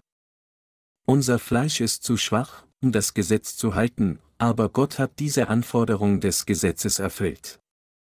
Gemäß dem Gesetz muss jeder, der Sünde hatte, sterben, aber als der Sohn Gottes auf die Erde kam, alle unsere Sünden annahm, indem er sich taufen ließ, verurteilt wurde und an unserer Stelle starb, erfüllte er die Anforderungen des Gesetzes. Er erfüllte alle Anforderungen des Gesetzes und vollendete die Errettung. Jesus Christus erfüllte das Gesetz. Indem er die Anforderung des Gesetzes erfüllte, die sagt, der Sünde sollt ist der Tod, mit seiner Taufe und Blutvergießen, hat Jesus Christus diejenigen gerettet, die an ihn als ihren Retter glauben. Wenn hier steht, dass Gott der Vater sandte, seinen Sohn in der Gestalt des sündigen Fleisches und um der Sünde willen und verdammte die Sünde im Fleisch, bedeutet es, um uns, die an die Hölle gebunden sind, zu retten, übergab Gott unsere Sünden an Jesus Christus und platzierte sie auf seinen Leib. Verstehen Sie dies? Nichts anderes als dies ist das Geheimnis der Taufe Jesu Christi. Es steht geschrieben, damit die Gerechtigkeit vom Gesetz gefordert, in uns erfüllt würde, die wir nun nicht nach dem Fleisch lieben, sondern nach dem Geist. Denn die da fleischlich sind, die sind fleischlich gesinnt, die aber geistlich sind, die sind geistlich gesinnt. Aber fleischlich gesinnt sein ist der Tod, und geistlich gesinnt sein ist Leben und Friede, Römer 8, 4 bis 6. Meine Glaubensgenossen, wenn wir nur in fleischlicher Hinsicht betrachtet werden, wie könnten wir sagen, dass wir keine Sünde haben, wenn wir tatsächlich jeden Tag in dieser Welt weiter sündigen? Obwohl wir an Jesus Christus glauben, wie können wir sagen, dass wir ohne Sünde sind? Diejenigen, die nach dem Geist lieben, beziehen sich jedoch auf diejenigen, die glauben, dass Gott uns durch das Evangelium aus Wasser und Geist vollkommen gerettet hat. Wenn wir mit unserem Herzen an das Wort Gottes glauben, wenn wir wirklich an das geschriebene Wort glauben, wie könnten wir dann sagen, dass wir Sünde haben? Es steht außer Frage, dass Jesus Christus alle unsere Sünden ausgelöscht hat, die Bibel berichtet eindeutig, dass er so getan hat, und Gott hat die Heilige Schrift als Beweis in einem so dicken Band geschrieben, die Bibel tausende von Jahren unverändert bewahrt und uns so gegeben, wie sie immer war. Wie können wir angesichts all dessen sagen, dass wir immer noch Sünde haben, wenn wir wirklich an dieses Wort glauben? Die Frage hier ist, sollten wir an unsere eigenen fleischlichen Gedanken glauben oder sollten wir an den Geist glauben, das heißt an das Wort Gottes? Wir müssen uns entscheiden, ob wir nach dem geschriebenen Wort Gottes oder gemäß unseren eigenen Gedanken und Emotionen glauben.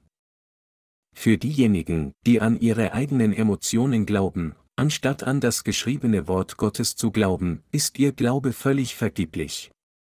Wir müssen an Gott gemäß seinem Wort glauben. Wir müssen Jesus Christus als unseren Retter gemäß dem geschriebenen Wort kennen und an ihn glauben. Unser Herr ist der Gott des Bundes, der uns versprochen und seine Verheißungen erfüllt hat. Unser Herr ist ein Gott, der alle seine Verheißungen genau nach seinem Wort hält. Um es zu wiederholen, im Alten Testament übertrug Gott die Sünden des Volkes Israel auf ihr Opfertier durch den Hohepriester, als er seine Hände auf den Kopf legte, die Kiele des Tieres durchschnitt, sein Blut nahm und es auf die Hörner des Brandopferaltars legte, und durch dieses Tun ermöglichte er denen, die an dieses Sühneopfer glaubten, gerettet zu werden. Im Neuen Testament hingegen kam unser Herr vor über 2000 Jahren auf diese Erde, so wie Gott im Alten Testament verheißen hatte, wurde von Johannes dem Täufer, dem Vertreter der Menschheit, mit einer Methode des Auflegens der Hände getauft, nahm alle Sünden der Menschheit auf sich, trug sie ans Kreuz, starb an unserer Stelle, ist wieder von den Toten auferstanden und hat uns dadurch alle gerettet. Es ist durch dieses geschriebene Wort, dass Sie und ich wissen, wie unser Herr uns gerettet hat, und es ist durch Glauben daran, dass wir gerettet sind. Diejenigen, die so glauben, sind diejenigen, die nach dem Geist leben. Nur wenn wir die Wahrheit des Evangeliums aus Wasser und Geist kennen, können wir mit unserem Herzen glauben, und nur wenn wir glauben, können wir mit unseren Lippen bekennen, dass wir glauben wenden wir uns 3. Mose 17, 15 bis 16 zu. Und wer ein gefallenes oder zerrissenes Tier ist, er sei ein Einheimischer oder ein Fremder, der soll sein Kleid waschen und sich mit Wasser abwaschen und unrein sein bis zum Abend, dann ist er rein. Wenn er seine Kleider nicht wäscht und sich nicht abwäscht, so muss er seine Schuld tragen. Im Alten Testament erhielt das Volk Israel den Erlass seiner Sünden am Versöhnungstag, als es sah und daran glaubte, was der Hohepriester tat, das heißt, der Hohepriester ermöglichte es den Israeliten, von ihren Sünden gewaschen zu werden, indem er seine Hände auf das Opfer legte und die Sünden übertrug, wodurch er das Opfer in ihrem Namen darbrachte. Wenn jedoch irgendein Israelit etwas Unreines berührte, wie einen Kadaver, dann musste er seine Kleider waschen und seinen Körper mit Wasser abwaschen. Die Bibel sagt, dass er Schuld tragen würde, wenn er seinen Körper nicht mit Wasser wusch oder badet. Dieses Wasser ist äußerst wichtig. Selbst nachdem jemand die Vergebung seiner Sünden empfangen hat, ist es immer noch unabdingbar, seinen Glauben an die Taufe Jesu Christi aufrecht zu erhalten. Funktion des Wassers zum Waschen Eine der Funktionen des Wassers ist, dass es Unreinheiten abwäscht. Und Wasser gibt auch der Menschheit Leben. Obwohl wir an die Vergebung unserer Sünden glauben, begehen wir nicht immer noch Sünde auf dieser Erde? Natürlich tun wir. Aber auch diese Sünden sind in den Sünden der Welt enthalten. Der Herr hat sie auch ausgelöscht. trotzdem wird unser Gewissen verletzt und gequält, wann immer wir sündigen. Was dann sollen wir mit diesen Sünden tun? Sollen wir wieder an Jesus Christus glauben? Nein, was wir tun müssen, ist stattdessen in unseren Herzen erneut zu bekräftigen, dass diese Sünden auch auf Jesus Christus übertragen wurden, als er getauft wurde, und mit unserem Herzen glauben, dass unser Herr all unsere Sünden so weggenommen hat, gerade weil er bereits wusste, dass wir wieder Sünde begehen würden. Mit anderen Worten, wir müssen in unseren Gedanken wieder über das Evangelium der Erlösung nachdenken. Es ist dann, dass wir von all den Sünden befreit werden können, die wir aufgrund unserer Schwächen begehen. Es ist dann, dass wir vollständig gewaschen sind. Und es ist dann, dass wir vollständig gerettet und vollkommen gerecht gemacht sind. Der Apostel Paulus sagt, dass durch das Gesetz des Geistes des Lebens, das heißt durch das Evangelium aus Wasser und Geist, Christus Jesus uns gerettet hat, die unter dem Gesetz der Sünde und des Todes stöhnen, und ließ uns in ihm bleiben. Der Apostel Johannes sagte auch deutlich in 1. Johannes 5, 3 bis 8, dass Jesus uns vollkommen von Sünde befreit hat, indem er durch das Evangelium aus Wasser und Blut gekommen ist. Er sagte außerdem, dass das Wasser, das Blut und der Geist bezeugen, dass Jesus Christus uns vollständig von Sünde gerettet hat. Was bezeugt der Heilige Geist? Er bezeugt, dass Jesus Christus Gott ist. Er bezeugt die Tatsache, dass Jesus Christus der Gott ist, der dieses Universum erschaffen hat, und dass, um uns Menschen von der Sünde zu retten, er durch den Leib einer Jungfrau im Bilde des Menschen auf diese Erde geboren wurde. Was bezeugen das Wasser und das Blut? Sie bezeugen, dass unsere Herr, der Gott der Erlösung, auf diese Weise als Mensch kam, alle Sünden der Welt, alle Sünden der Menschheit und alle unsere Sünden auf sich nahm, indem er im Alter von 30 Jahren getauft wurde, diese Sünden ans Kreuz trug und daran starb. Daher hat jeder, der sagt, dass er nur an Jesu Christi Blut am Kreuz glaubt, einen völlig nutzlosen Glauben, unabhängig davon, wie lange er an Jesus Christus geglaubt haben mag. Diejenigen, die auf diese Weise glauben, bezeichnen sich selbst als Sünder, da sie morgen wieder Sünde begehen. Aber warum denken sie so? Das liegt daran, weil sie nicht erkennen, dass Jesus Christus all ihre Sünden angenommen hat, als er getauft wurde, und deshalb leben sie weiterhin alle Zeit als Sünder, obwohl sie an Jesus Christus glauben.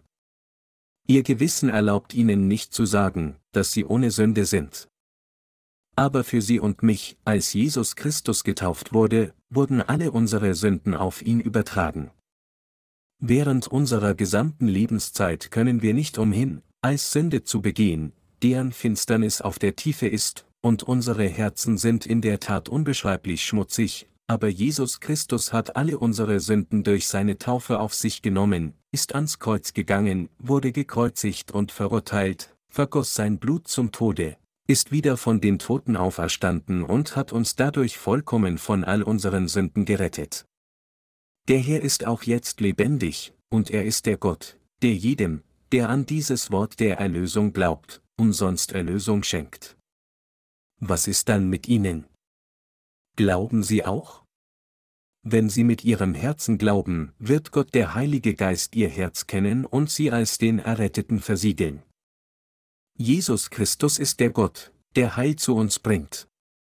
Es ist durch Glauben an das Evangelium aus Wasser und Geist, dass wir Gottes Kinder werden. Haben Sie Sünde oder nicht? Sie haben keine Sünde mehr. Das liegt daran, weil alle ihre Sünden auf den Herrn übertragen wurden. Bedeutet das dann, dass wir frei Sünde begehen dürfen?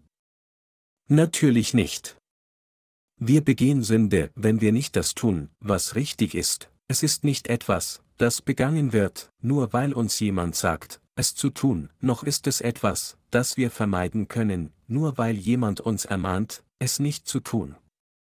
Alle Menschen sind gebunden, bis zum Tag, an dem sie sterben, Sünde zu begehen, denn sie sind alle unzureichend. Es ist, um uns von diesen Sünden zu retten, dass unser Herr auf diese Erde kam und uns tatsächlich vollständig gerettet hat. Alles, was wir tun müssen, ist nur daran zu glauben. Es ist mit dem Herzen, dass man zur Gerechtigkeit glaubt, und mit dem Mund zur Rettung bekennt. Wenden wir uns erneut 1. Mose 1, 2 bis 5 zu. Und die Erde war wüst und leer, und es war finster auf der Tiefe, und der Geist Gottes schwebte auf dem Wasser. Und Gott sprach, es werde Licht. Und es ward Licht. Und Gott sah, dass das Licht gut war. Da schied Gott das Licht von der Finsternis und nannte das Licht Tag und die Finsternis Nacht. Da ward aus Abend und Morgen der erste Tag. Gott befahl, Licht in einer stockdunklen Welt voller Finsternis zu werden. Dies impliziert, dass der Sohn Gottes auf diese Erde gesandt wurde. Und es impliziert, dass Gott seinen Sohn all unsere Sünden auf sich nehmen ließ, indem er getauft wurde, und indem er seinen Sohn am Kreuz sterben ließ, hat Gott uns alle von unseren Sünden gerettet. Was hat Gott am ersten Tag getan? Er warf Licht auf die Herzen der Menschen, die wüst und leer waren und wo es Finsternis auf der Tiefe gab, und durch dieses Tun ließ er alle Finsternis und Leere verschwinden und brachte wahre Zufriedenheit, wahre Ordnung, wahres Licht und wahres Leben. Jesus Christus ist das Licht der Erlösung für diese Welt. Jesus Christus ist der Erlöser der Sünder. Jesus Christus ist der Herr des Lebens für uns. Für all diejenigen, die an dieses Evangelium aus Wasser und Geist glauben, für all diejenigen, die glauben, dass Jesus Christus unser Retter ist und uns durch sein Wasser und Blut gerettet hat, ist Jesus Christus das Licht der Errettung geworden. Meine Glaubensgenossen, das einzig wahre Licht in dieser Welt ist der Herr Jesus Christus. Es ist dieses Licht, das Gott sah und sagte, dass es gut war. Die Bibel sagt, dass Gott das Licht von der Finsternis schied. Er trennte die beiden voneinander und nannte das Licht Tag und die Finsternis Nacht. Es gibt zwei Arten von Menschen in dieser Welt, die Söhne des Lichts und die Kinder der Finsternis, 1. Thessalonicher 5 zu 5. Die Söhne des Lichts sind diejenigen, die ihren Glauben mit den Worten bekennen, bevor ich Jesus Christus kannte, war ich tatsächlich ein Haufen von Sünde, wo es finster auf der Tiefe war und meine Gedanken verwirrt waren. Ich war leer. Ich hatte keine Befriedigung. Ich hatte keine andere Wahl, als in die Hölle geworfen zu werden. Jedoch hast du mir dieses Wort durch deine Diener und deine Gemeinde gelehrt. Du hast mich vollkommen gerettet. Ich glaube an dich, Herr. Diejenigen, die so glaubten und ihn als ihren wahren Erlöser empfingen, hat Gott als Söhne des Tages bezeichnet und ihnen das Recht gegeben, seine Kinder zu werden. Ihr wart einst die Kinder des Teufels, aber ihr seid nicht mehr die Kinder der Finsternis, sondern die Kinder des Lichts. Ihr seid meine Kinder. Das wird impliziert, als Gott das Licht von der Finsternis schied. Deshalb erklärte der Apostel Paulus denen, die durch Glauben an das Evangelium aus Wasser und Geist wiedergeboren wurden, denn ihr wart früher Finsternis, nun aber seid ihr Licht in dem Herrn, Epheser 5 zu 8. All diejenigen, die an dieses Wort aus Wasser und Geist glauben, an das gesegnete Wort der Errettung, sind Gottes Kinder und sein Volk. Diejenigen jedoch, die nicht gemäß diesem Wort glauben, sind die Kinder der Finsternis, der Nacht und des Teufels. Obwohl es unzählige Menschen auf dieser Welt gibt, werden einige, je nachdem, ob sie dies glauben oder nicht, Gottes Volk, während andere des Teufels Volk werden, und einige kommen in den Himmel, während andere in die Hölle geworfen werden. So hat Gott das Gesetz des Glaubens etabliert. Er ließ Errettung nur durch Glauben erreichen. Es ist durch Glauben mit dem Herzen, dass man gerecht gemacht wird. Es ist durch Glauben, dass wir Gottes wahres Volk werden. Gott hat das Licht klar von der Finsternis getrennt, trennte diejenigen, die sein Volk sind, von denen, die es nicht sind. Und er lässt Sünder in der Gemeinde der Gerechten nicht bestehen. Psalm 1 zu 5. Wenn jemand ein Pastor wurde, nachdem er in einem Aufbaustudiengang eines berühmten theologischen Seminars sehr hart studiert hatte, aber die Wahrheit nicht kennt und deshalb immer noch Sünde in seinem Herzen hat, dann kann er dieses Wort der Wahrheit nicht predigen. Er kann ihnen nur erzählen, lasst uns tugendhaft leben. Wenn ein Blinder einen anderen Blinden führt, so fallen sie beide in die Grube und sterben. Matthäus 15 Uhr und 14 Minuten. Wenn jemand, der immer noch ein verbliebener Sünder ist, sie lehren würde, würden sie auch niemals von Sünde befreit werden. Wenn sie Sünde haben, werden sie alle in die Hölle geworfen, selbst wenn sie an Jesus Christus glauben. Warum ist es, dass Christen und Nichtchristen gleichermaßen dann alle an die Hölle gebunden sind? Das liegt daran, weil sich die heutigen Kirchen alle in Unternehmen verwandelt haben. Zu viele Pastoren verhalten sich genau wie werbende Hausierer. Gegenüber den Seelen, die versammelt sind, um in den Himmel zu kommen, behaupten diese Lügner, dass sie um ihre Segnungen bitten, aber sie nutzen sie tatsächlich nur für Geld aus. Wer in dieser Welt möchte nicht tugendhaft leben? Doch weil Menschen nicht vermeiden können, Sünde in ihrem Leben zu begehen, sind sie daran gebunden, aufgrund ihrer Sünden in die Hölle zu gehen. Sie können nicht umhin, als ein elendes Leben leben. Deshalb müssen wir solchen Menschen dieses Evangelium der Erlösung predigen, indem wir verkünden, dass Jesus Christus uns durch sein Wasser und Blut gerettet hat. Dies ist die wahre Berufung, die der Gemeinde Gottes gegeben wurde. Wir sind diejenigen, die an Jesus Christus als unseren Retter glauben. Was ist die biblische Busse? In Apostelgeschichte 3, 19 heißt es, so tut nun Busse und bekehrt euch, dass eure Sünden getilgt werden, damit die Zeit der Erquickung komme von dem Angesicht des Herrn. Diese Passage bedeutet, wer richtig Busse tut und an das Evangelium aus Wasser und Geist glaubt, den wird der Herr sündlos machen. Mit anderen Worten, es sagt uns, dass wir unsere Errettung durch Glauben empfangen sollen, denn unser Herr hat unsere Sünden ausgelöscht. Wenn wir unsere grundlegenden Schwächen mit den Worten zugeben, wir sind nur Menschen, wir können nicht umhin, vor Gott bis zum Tag, an dem wir sterben, zu sündigen, und wenn wir an das vom Herrn gegebene Evangelium aus Wasser und Geist glauben und zu Gott umkehren, nichts anderes als dies ist wahre Busse. Wenn wir in das Evangelium aus Wasser und Geist kommen, dem Evangelium, mit dem der Herr alle unsere Sünden ausgelöscht hat, und wenn wir die Vergebung der Sünden durch Glauben empfangen, dann wird uns der Herr die Zeit der Erquickung geben. Die wahre Busse, die vor Gott gemacht wird, besteht darin, vom bösen Weg umzukehren und zu sagen, Herr, was du gesagt hast, ist richtig. Was ist jedoch das vorherrschende Verständnis der meisten Menschen, wenn sie wahre Busse zu Gott in Betracht ziehen? Anstatt Busse zu tun, umzukehren und ein für allemal die Vergebung ihrer Sünden zu empfangen, betrachten die meisten Menschen Busgebete als Synonym für Busse selbst. Deshalb bieten sie Busgebete an, wann immer sie sündigen, indem sie sagen, Herr, ich habe Unrecht getan. Bitte vergib mir. Was ist das für ein Unsinn? Wie wir bereits in Markus 7, 21 bis 23 gesehen haben, sagte Gott, dass aus den Herzen der Menschen zwölf Sünden herauskommen, wie böse Gedanken, Mord, Ehebruch, Diebstahl, Habgier, Streit, Unzucht und so weiter.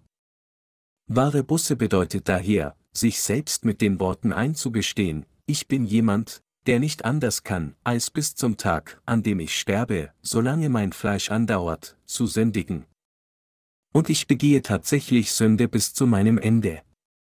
Also bin ich an die Hölle gebunden, von falschen Überzeugungen umzukehren und an das Evangelium aus Wasser und Geist zu glauben, das Evangelium, mit dem der Herr ein für allemal jede einzelne Sünde ausgelöscht hat, die wir während unserer gesamten Lebenszeit begehen.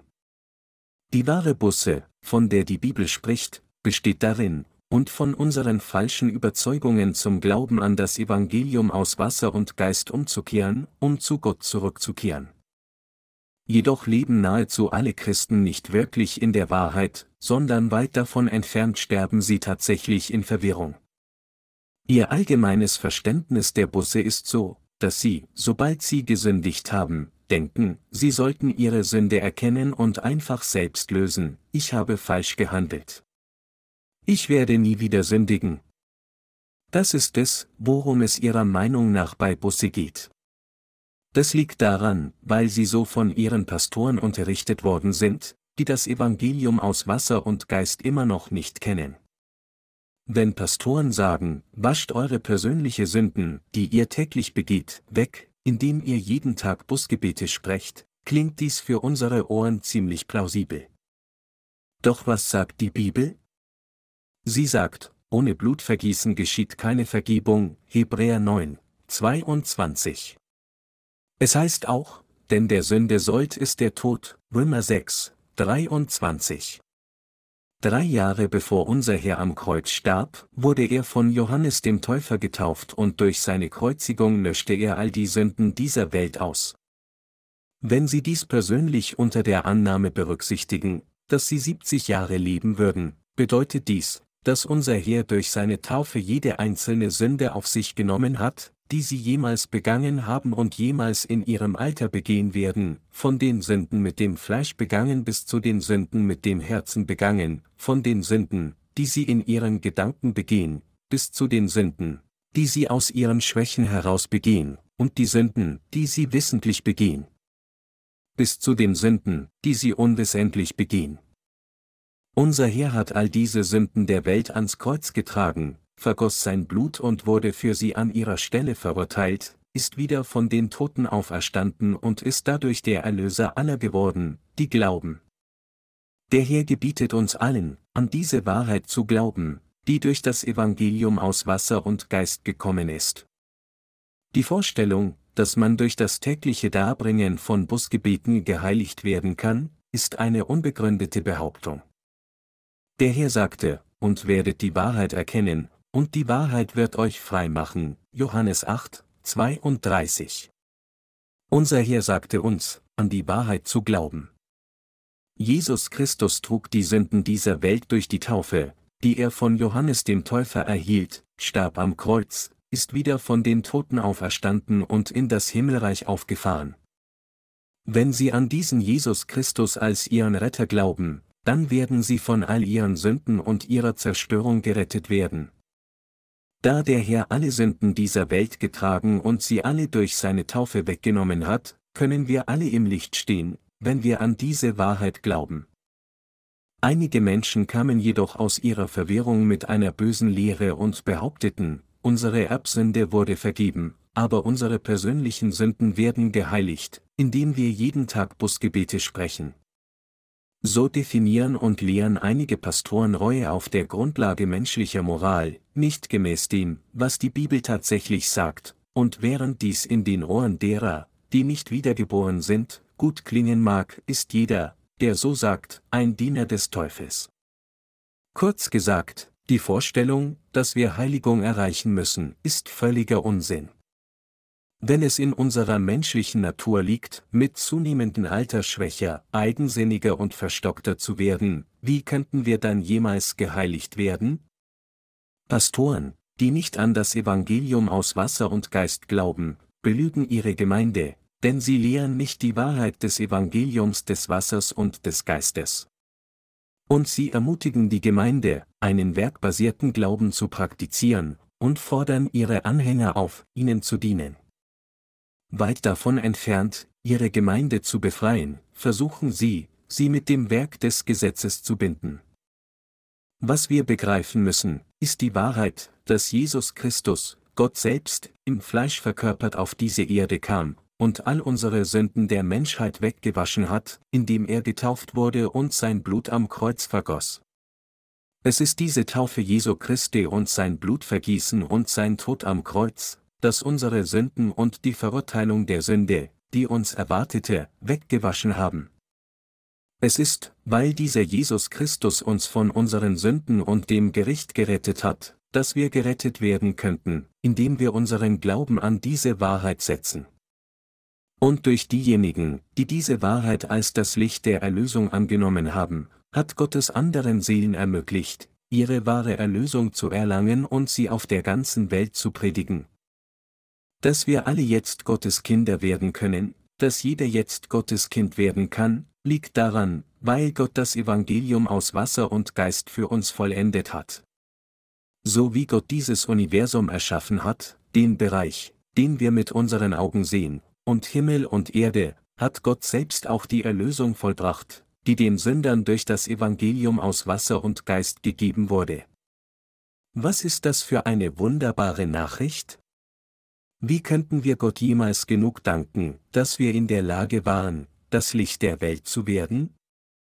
Wenn wir wirklich darüber nachdenken, wie wir auf dieser Erde geboren wurden und doch Menschen des Himmels werden konnten, ist es so erstaunlich und so dankbar.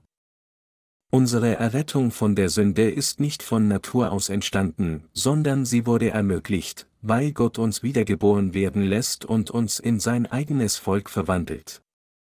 Diese Wahrheit der Errettung, das Evangelium aus Wasser und Geist, ist so eine großartige und wunderbare Wahrheit.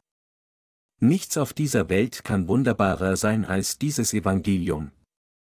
Wie könnten sie das Volk des Himmels werden? Gott plante die Zukunft der Menschheit und ließ sie sein Volk werden. Wir sind einfach erstaunt und dankbar dafür. Wenn Menschen die Erschaffung des Universums geplant hätten, würden sie es erreicht haben können? Es ist für uns Menschen einfach unmöglich, dies zu erreichen, aber von dem Moment an, als Gott das Universum erschaffen hat, noch bevor ein Mensch auf dieser Erde geboren wurde, hat er alles zu dem Zweck erschaffen, die Menschen von der Sünde wiedergeboren werden zu lassen. Was ist das für ein wundervoller Plan? Was mich betrifft, so kann ich dem Herrn nur dafür danken, dass er mir erlaubt hat, dieses Evangelium zu verbreiten und ihm zu dienen. Es gibt wirklich nichts Neues auf dieser Erde, und für etwas anderes als dieses Evangelium zu leben, ist an sich nur ermüdend. Wenn wir jedoch darüber nachdenken, was wirklich gut auf dieser Erde ist, ist es die Tatsache, dass Gott uns zu seinem Volk gemacht hat. Dies ist die erfrischende Nachricht, die wir jeden Tag gerne hören, die uns alle Zeit segnet, wenn wir darüber nachdenken, und die auch vollkommen bleibt, auch wenn wir jeden Tag darüber nachdenken. Was ist das wertvollste Geschenk, das Gott uns gegeben hat? Es gibt keine bessere Nachricht als das Evangelium aus Wasser und Geist, das Gott uns gegeben hat. Erst heute Nachmittag ging ich hinaus, um mit unseren Brüdern zu evangelisieren.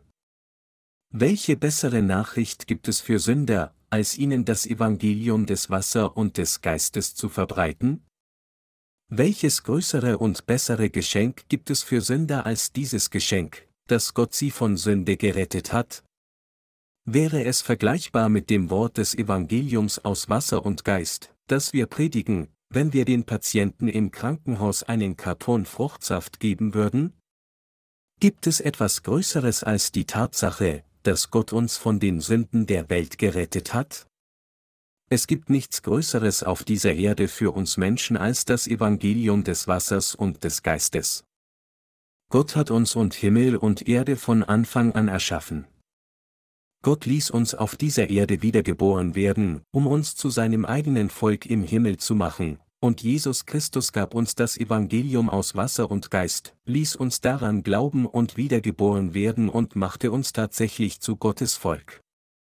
Welchen größeren Segen gibt es auf der Welt als diesen?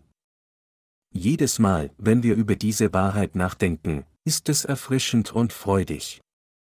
Es gibt nichts, was gesegneter oder tröstender ist als das Evangelium aus Wasser und Geist.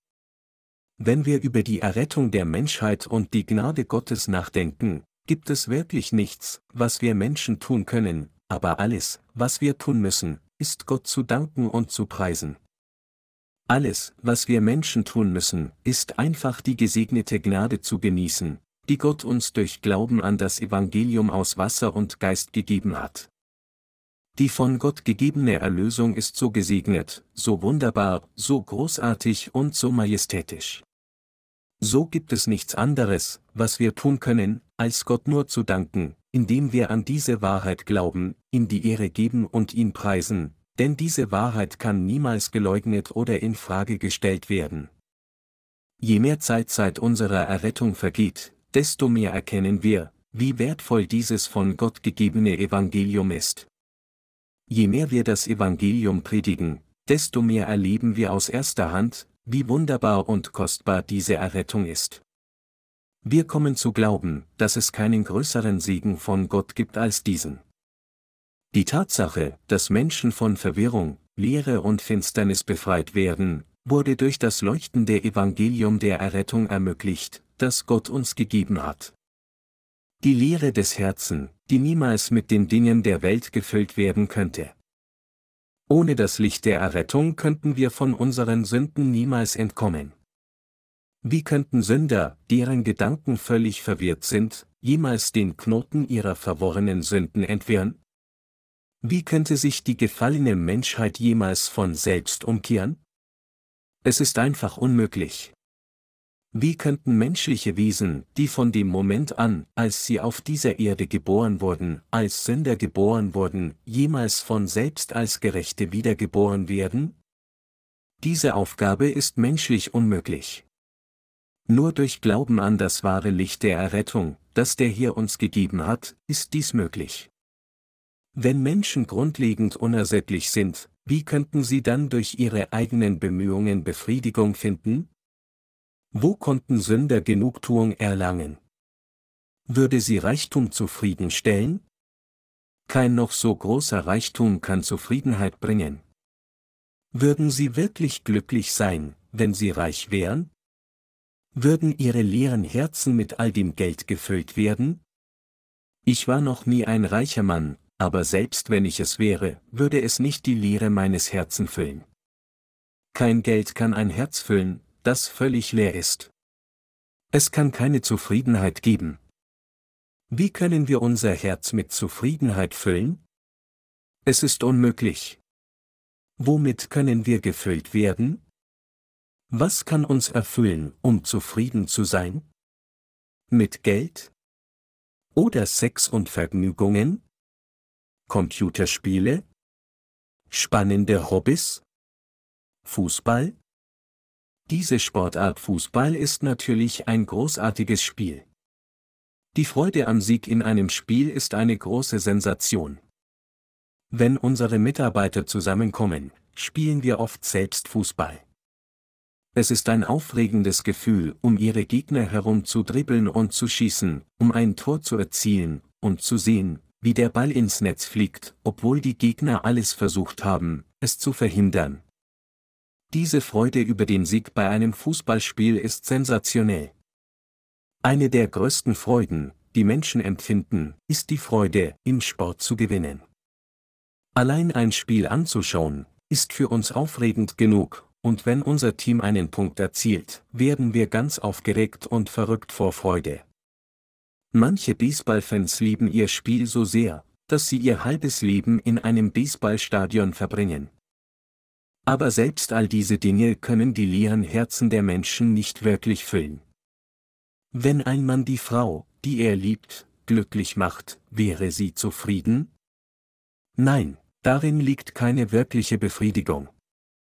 Wenn er denkt, ich werde alles tun, was die Frau, die ich liebe, will, auch wenn es mein Leben kostet, und wenn er tatsächlich alles für sie tut, wäre sie dann zufrieden? Wenn er sein ganzes Leben seiner Partnerin widmet, würde seine Partnerin wirklich zufrieden sein, würde die Leere in ihrem Herzen verschwinden und würde sie für den Rest ihres Lebens voller Glück und Freunde leben? Nein, egal wie sehr er sie schätzen mag, sie kann nicht immer glücklich leben. Der Mensch verlangt ständig nach größerer Befriedigung. In der Geschichte Israels liebte der König Salomo das wohlhabendste und extravaganteste Leben. Er hatte unzählige Königinnen und Nebenfrauen, und seine Stellung und Reichtum waren grandios. Doch nichts auf dieser Erde konnte sein leeres Herz füllen.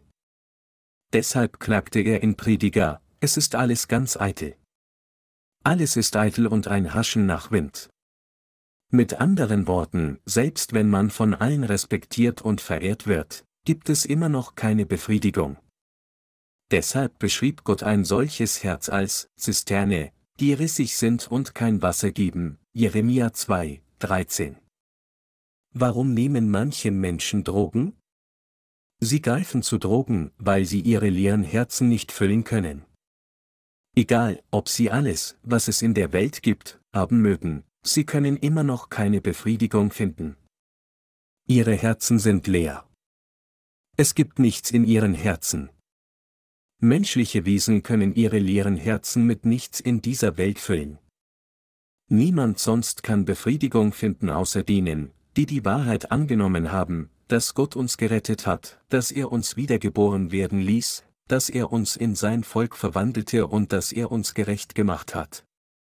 Bis jemand wiedergeboren ist und Jesus Christus in sein Herz empfängt, kann er niemals die Leere seines Herzens füllen.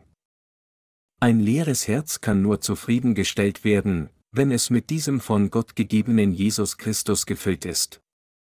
Gott hat unsere Sünden vertrieben, die unsere Herzen wüst und leer gemacht hatten und die Finsternis auf der Tiefe hatten, und an ihrer Stelle hat er uns das Geschenk der Wahrheit gegeben, um unsere Herzen reichlich zu füllen. Er hat uns gerettet, indem er uns dieses Geschenk im Überfluss geschenkt hat. Die Wiedergeborenen haben Zufriedenheit und wahre Freude in ihren Herzen. Nur die Befriedigung der Seele ist die wahre Befriedigung des Herzens. Im Gegensatz dazu kann es jedoch in den Herzen derer, die nicht wiedergeboren sind, niemals Befriedigung geben. Der zufriedene Glauben derer, die durch Glauben an das Evangelium aus Wasser und Geist wiedergeboren sind. Wir können wahre Befriedigung nur finden, wenn wir durch Glauben an die Wahrheit aus Wasser und Geist, das von Jesus Christus gegeben wurde, dem wahren Licht, wiedergeboren werden. Wir müssen an diese Errettung glauben, dass Jesus Christus uns durch das Evangelium aus Wasser und Geist wiedergeboren werden lässt. Ohne diesen Jesus Christus können wir niemals all die Probleme der Sünden unserer Seele, die Lehre unserer Herzen und unserer verwirrten Gedanken lösen. Es ist Jesus Christus, der all diese Dinge lösen kann. Außer Jesus Christus gibt es niemanden, der uns glücklich machen kann. Es ist Jesus Christus, der uns wahre Befriedigung gibt. Wir mögen dies und das tun, wir können auch reich werden, aber es gibt dennoch keine Befriedigung. Wahre Zufriedenheit ist nirgends zu finden. Es ist, wenn wir dem Herrn dienen, dass wir schließlich Befriedigung finden können, es ist, wenn wir Gottes Werk tun, dass es Zufriedenheit gibt, und es ist, wenn wir an Jesus Christus glauben und wiedergeboren sind, dass wir zufrieden sind. Kurz gesagt, es ist, wenn wir mit ihm wandeln, dass es Zufriedenheit gibt. Gott sagte, es war finster auf der Tiefe, was impliziert, dass es Sünde tief in den Herzen der Menschen gibt. Kennen Menschen all ihre Sünden? Nein, sie erkennen ihre Sünden nicht. Obwohl sie mit Sünde geboren wurden, sind sie sich ihrer eigenen Sünden nicht bewusst. Was ist mit ihnen? Wann haben sie ihre Sünden erkannt?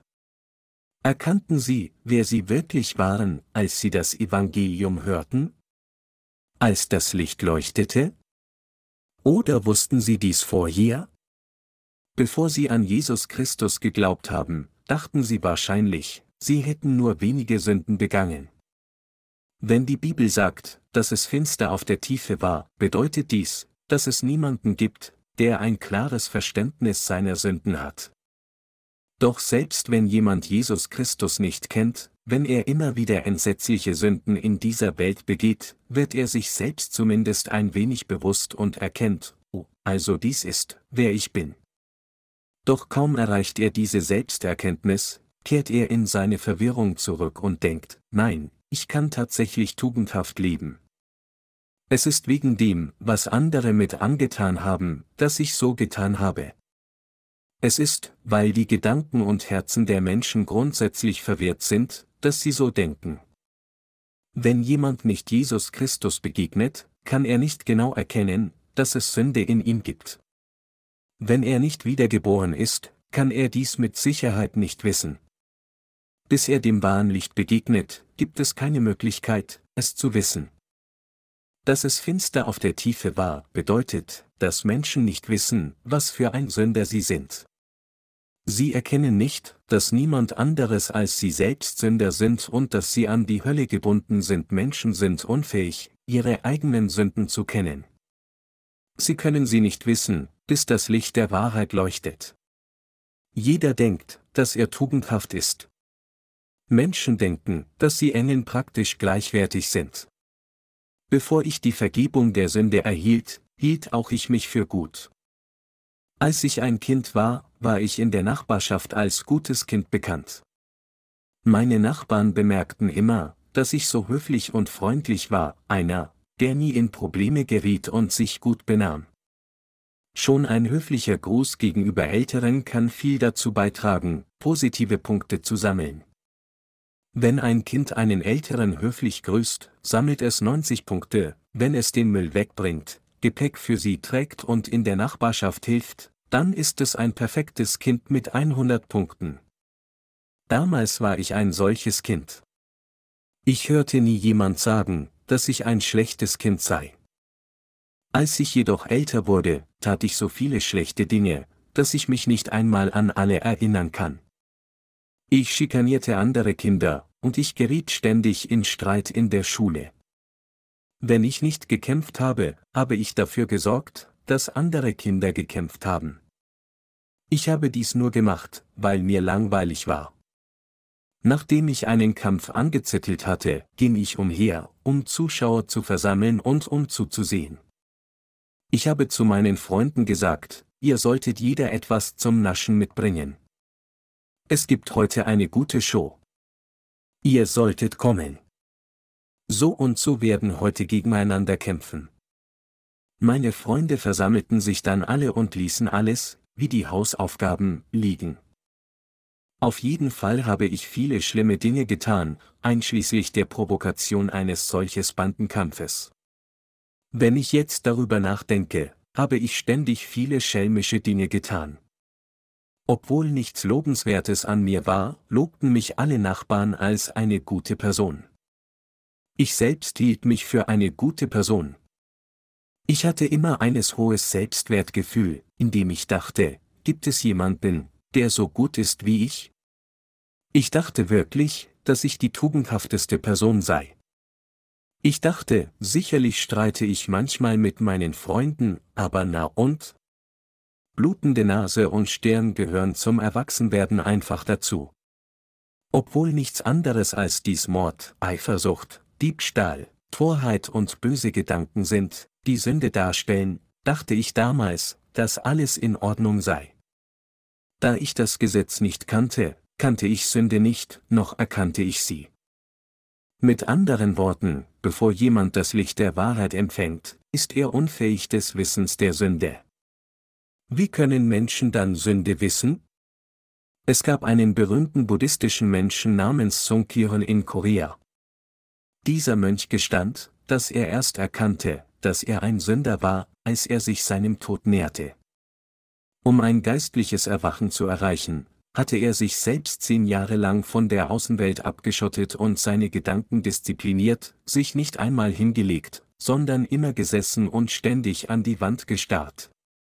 Das Ergebnis all dieser Bemühungen war die Erkenntnis, dass er unzählige Menschen getäuscht hatte. Als die Menschen draußen sahen, wie sich der Mönch in einem winzigen Tempel vom Rest der Welt isoliert hatte und zehn Jahre so lebte, riefen alle voller Bewunderung aus, Wow! Er ist ein lebender Buddha. Es gibt niemand anderen wie ihn in dieser Welt. Er ist der liebende Buddha dieser Zeit. Sung Kyol hörte dies zehn Jahre lang.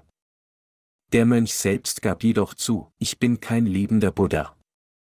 Ich habe mich nach so vielen Frauen gesehnt und in meinen Gedanken alle Arten von schmutzigen Handlungen begangen. Auch wenn es so aussieht, als hätte ich mich nicht hingelegt, habe ich mich tatsächlich hingelegt, und obwohl es so aussah, als hätte ich nichts gegessen, habe ich tatsächlich gegessen, er war so in seinem Herzen. Kurz vor seinem Tod hinterließ er ein Poem mit seinen letzten Worten, in dem es heißt, ich würde in den Abgrund der Hölle fallen, denn ich habe mein ganzes Leben lang so viele Menschen getäuscht. Als seine Anhänger dies jedoch hörten, lobten sie ihn noch mehr mit den Worten, was für ein großartiger Mönch er ist, er ist so demütig, dass er sich so erniedrigt hat. Es steht geschrieben, und die Erde war wüst und leer, und es war finster auf der Tiefe, und der Geist Gottes schwebte auf dem Wasser. 1 Mose 1 zu 2. Niemand kennt seine Sünden, bevor er das Wort hört. Es heißt, und Gott sprach, es werde Licht. Und es ward Licht. Und Gott sah, dass das Licht gut war. Mit anderen Worten, durch die Kenntnis von Jesus Christus, durch das Hören des Wortes des Evangeliums aus Wasser und Geist und durch das von Gott gegebene Licht konnten wir unser wahres Selbst richtig kennen und erkennen, dass wir große Sünden in unseren Herzen getan hatten und dass wir schrecklicher Sünder waren, die vor Gott an die Hölle gebunden waren. Das ist, wie wir Licht und Gottes Volk werden konnten. Wahrlich, dies ist die Gnade Gottes. Gibt es ein größeres Geschenk als dieses? Welches größere Ereignis gibt es als dieses Ereignis? Was ist bedeutsamer als dieses Ereignis, als Gott Menschen zu seinem eigenen Volk und zu seinen eigenen Kindern machte? Gott sandte seinen eigenen Sohn verkörpert im Fleisch des Menschen auf diese Erde und ließ ihn die Taufe empfangen, für all unsere Sünden sühnen, sie alle wegwaschen, die Sünden der Welt schultern und sie zum Kreuz tragen und die Verurteilung unserer Sünden an unserer Stelle tragen. Es gibt keine größere Schaffung als diese Schaffung, die uns gerecht gemacht hat. Ich gebe all meinen Dank an Gott, dass er uns ein solch großes Geschenk gegeben hat.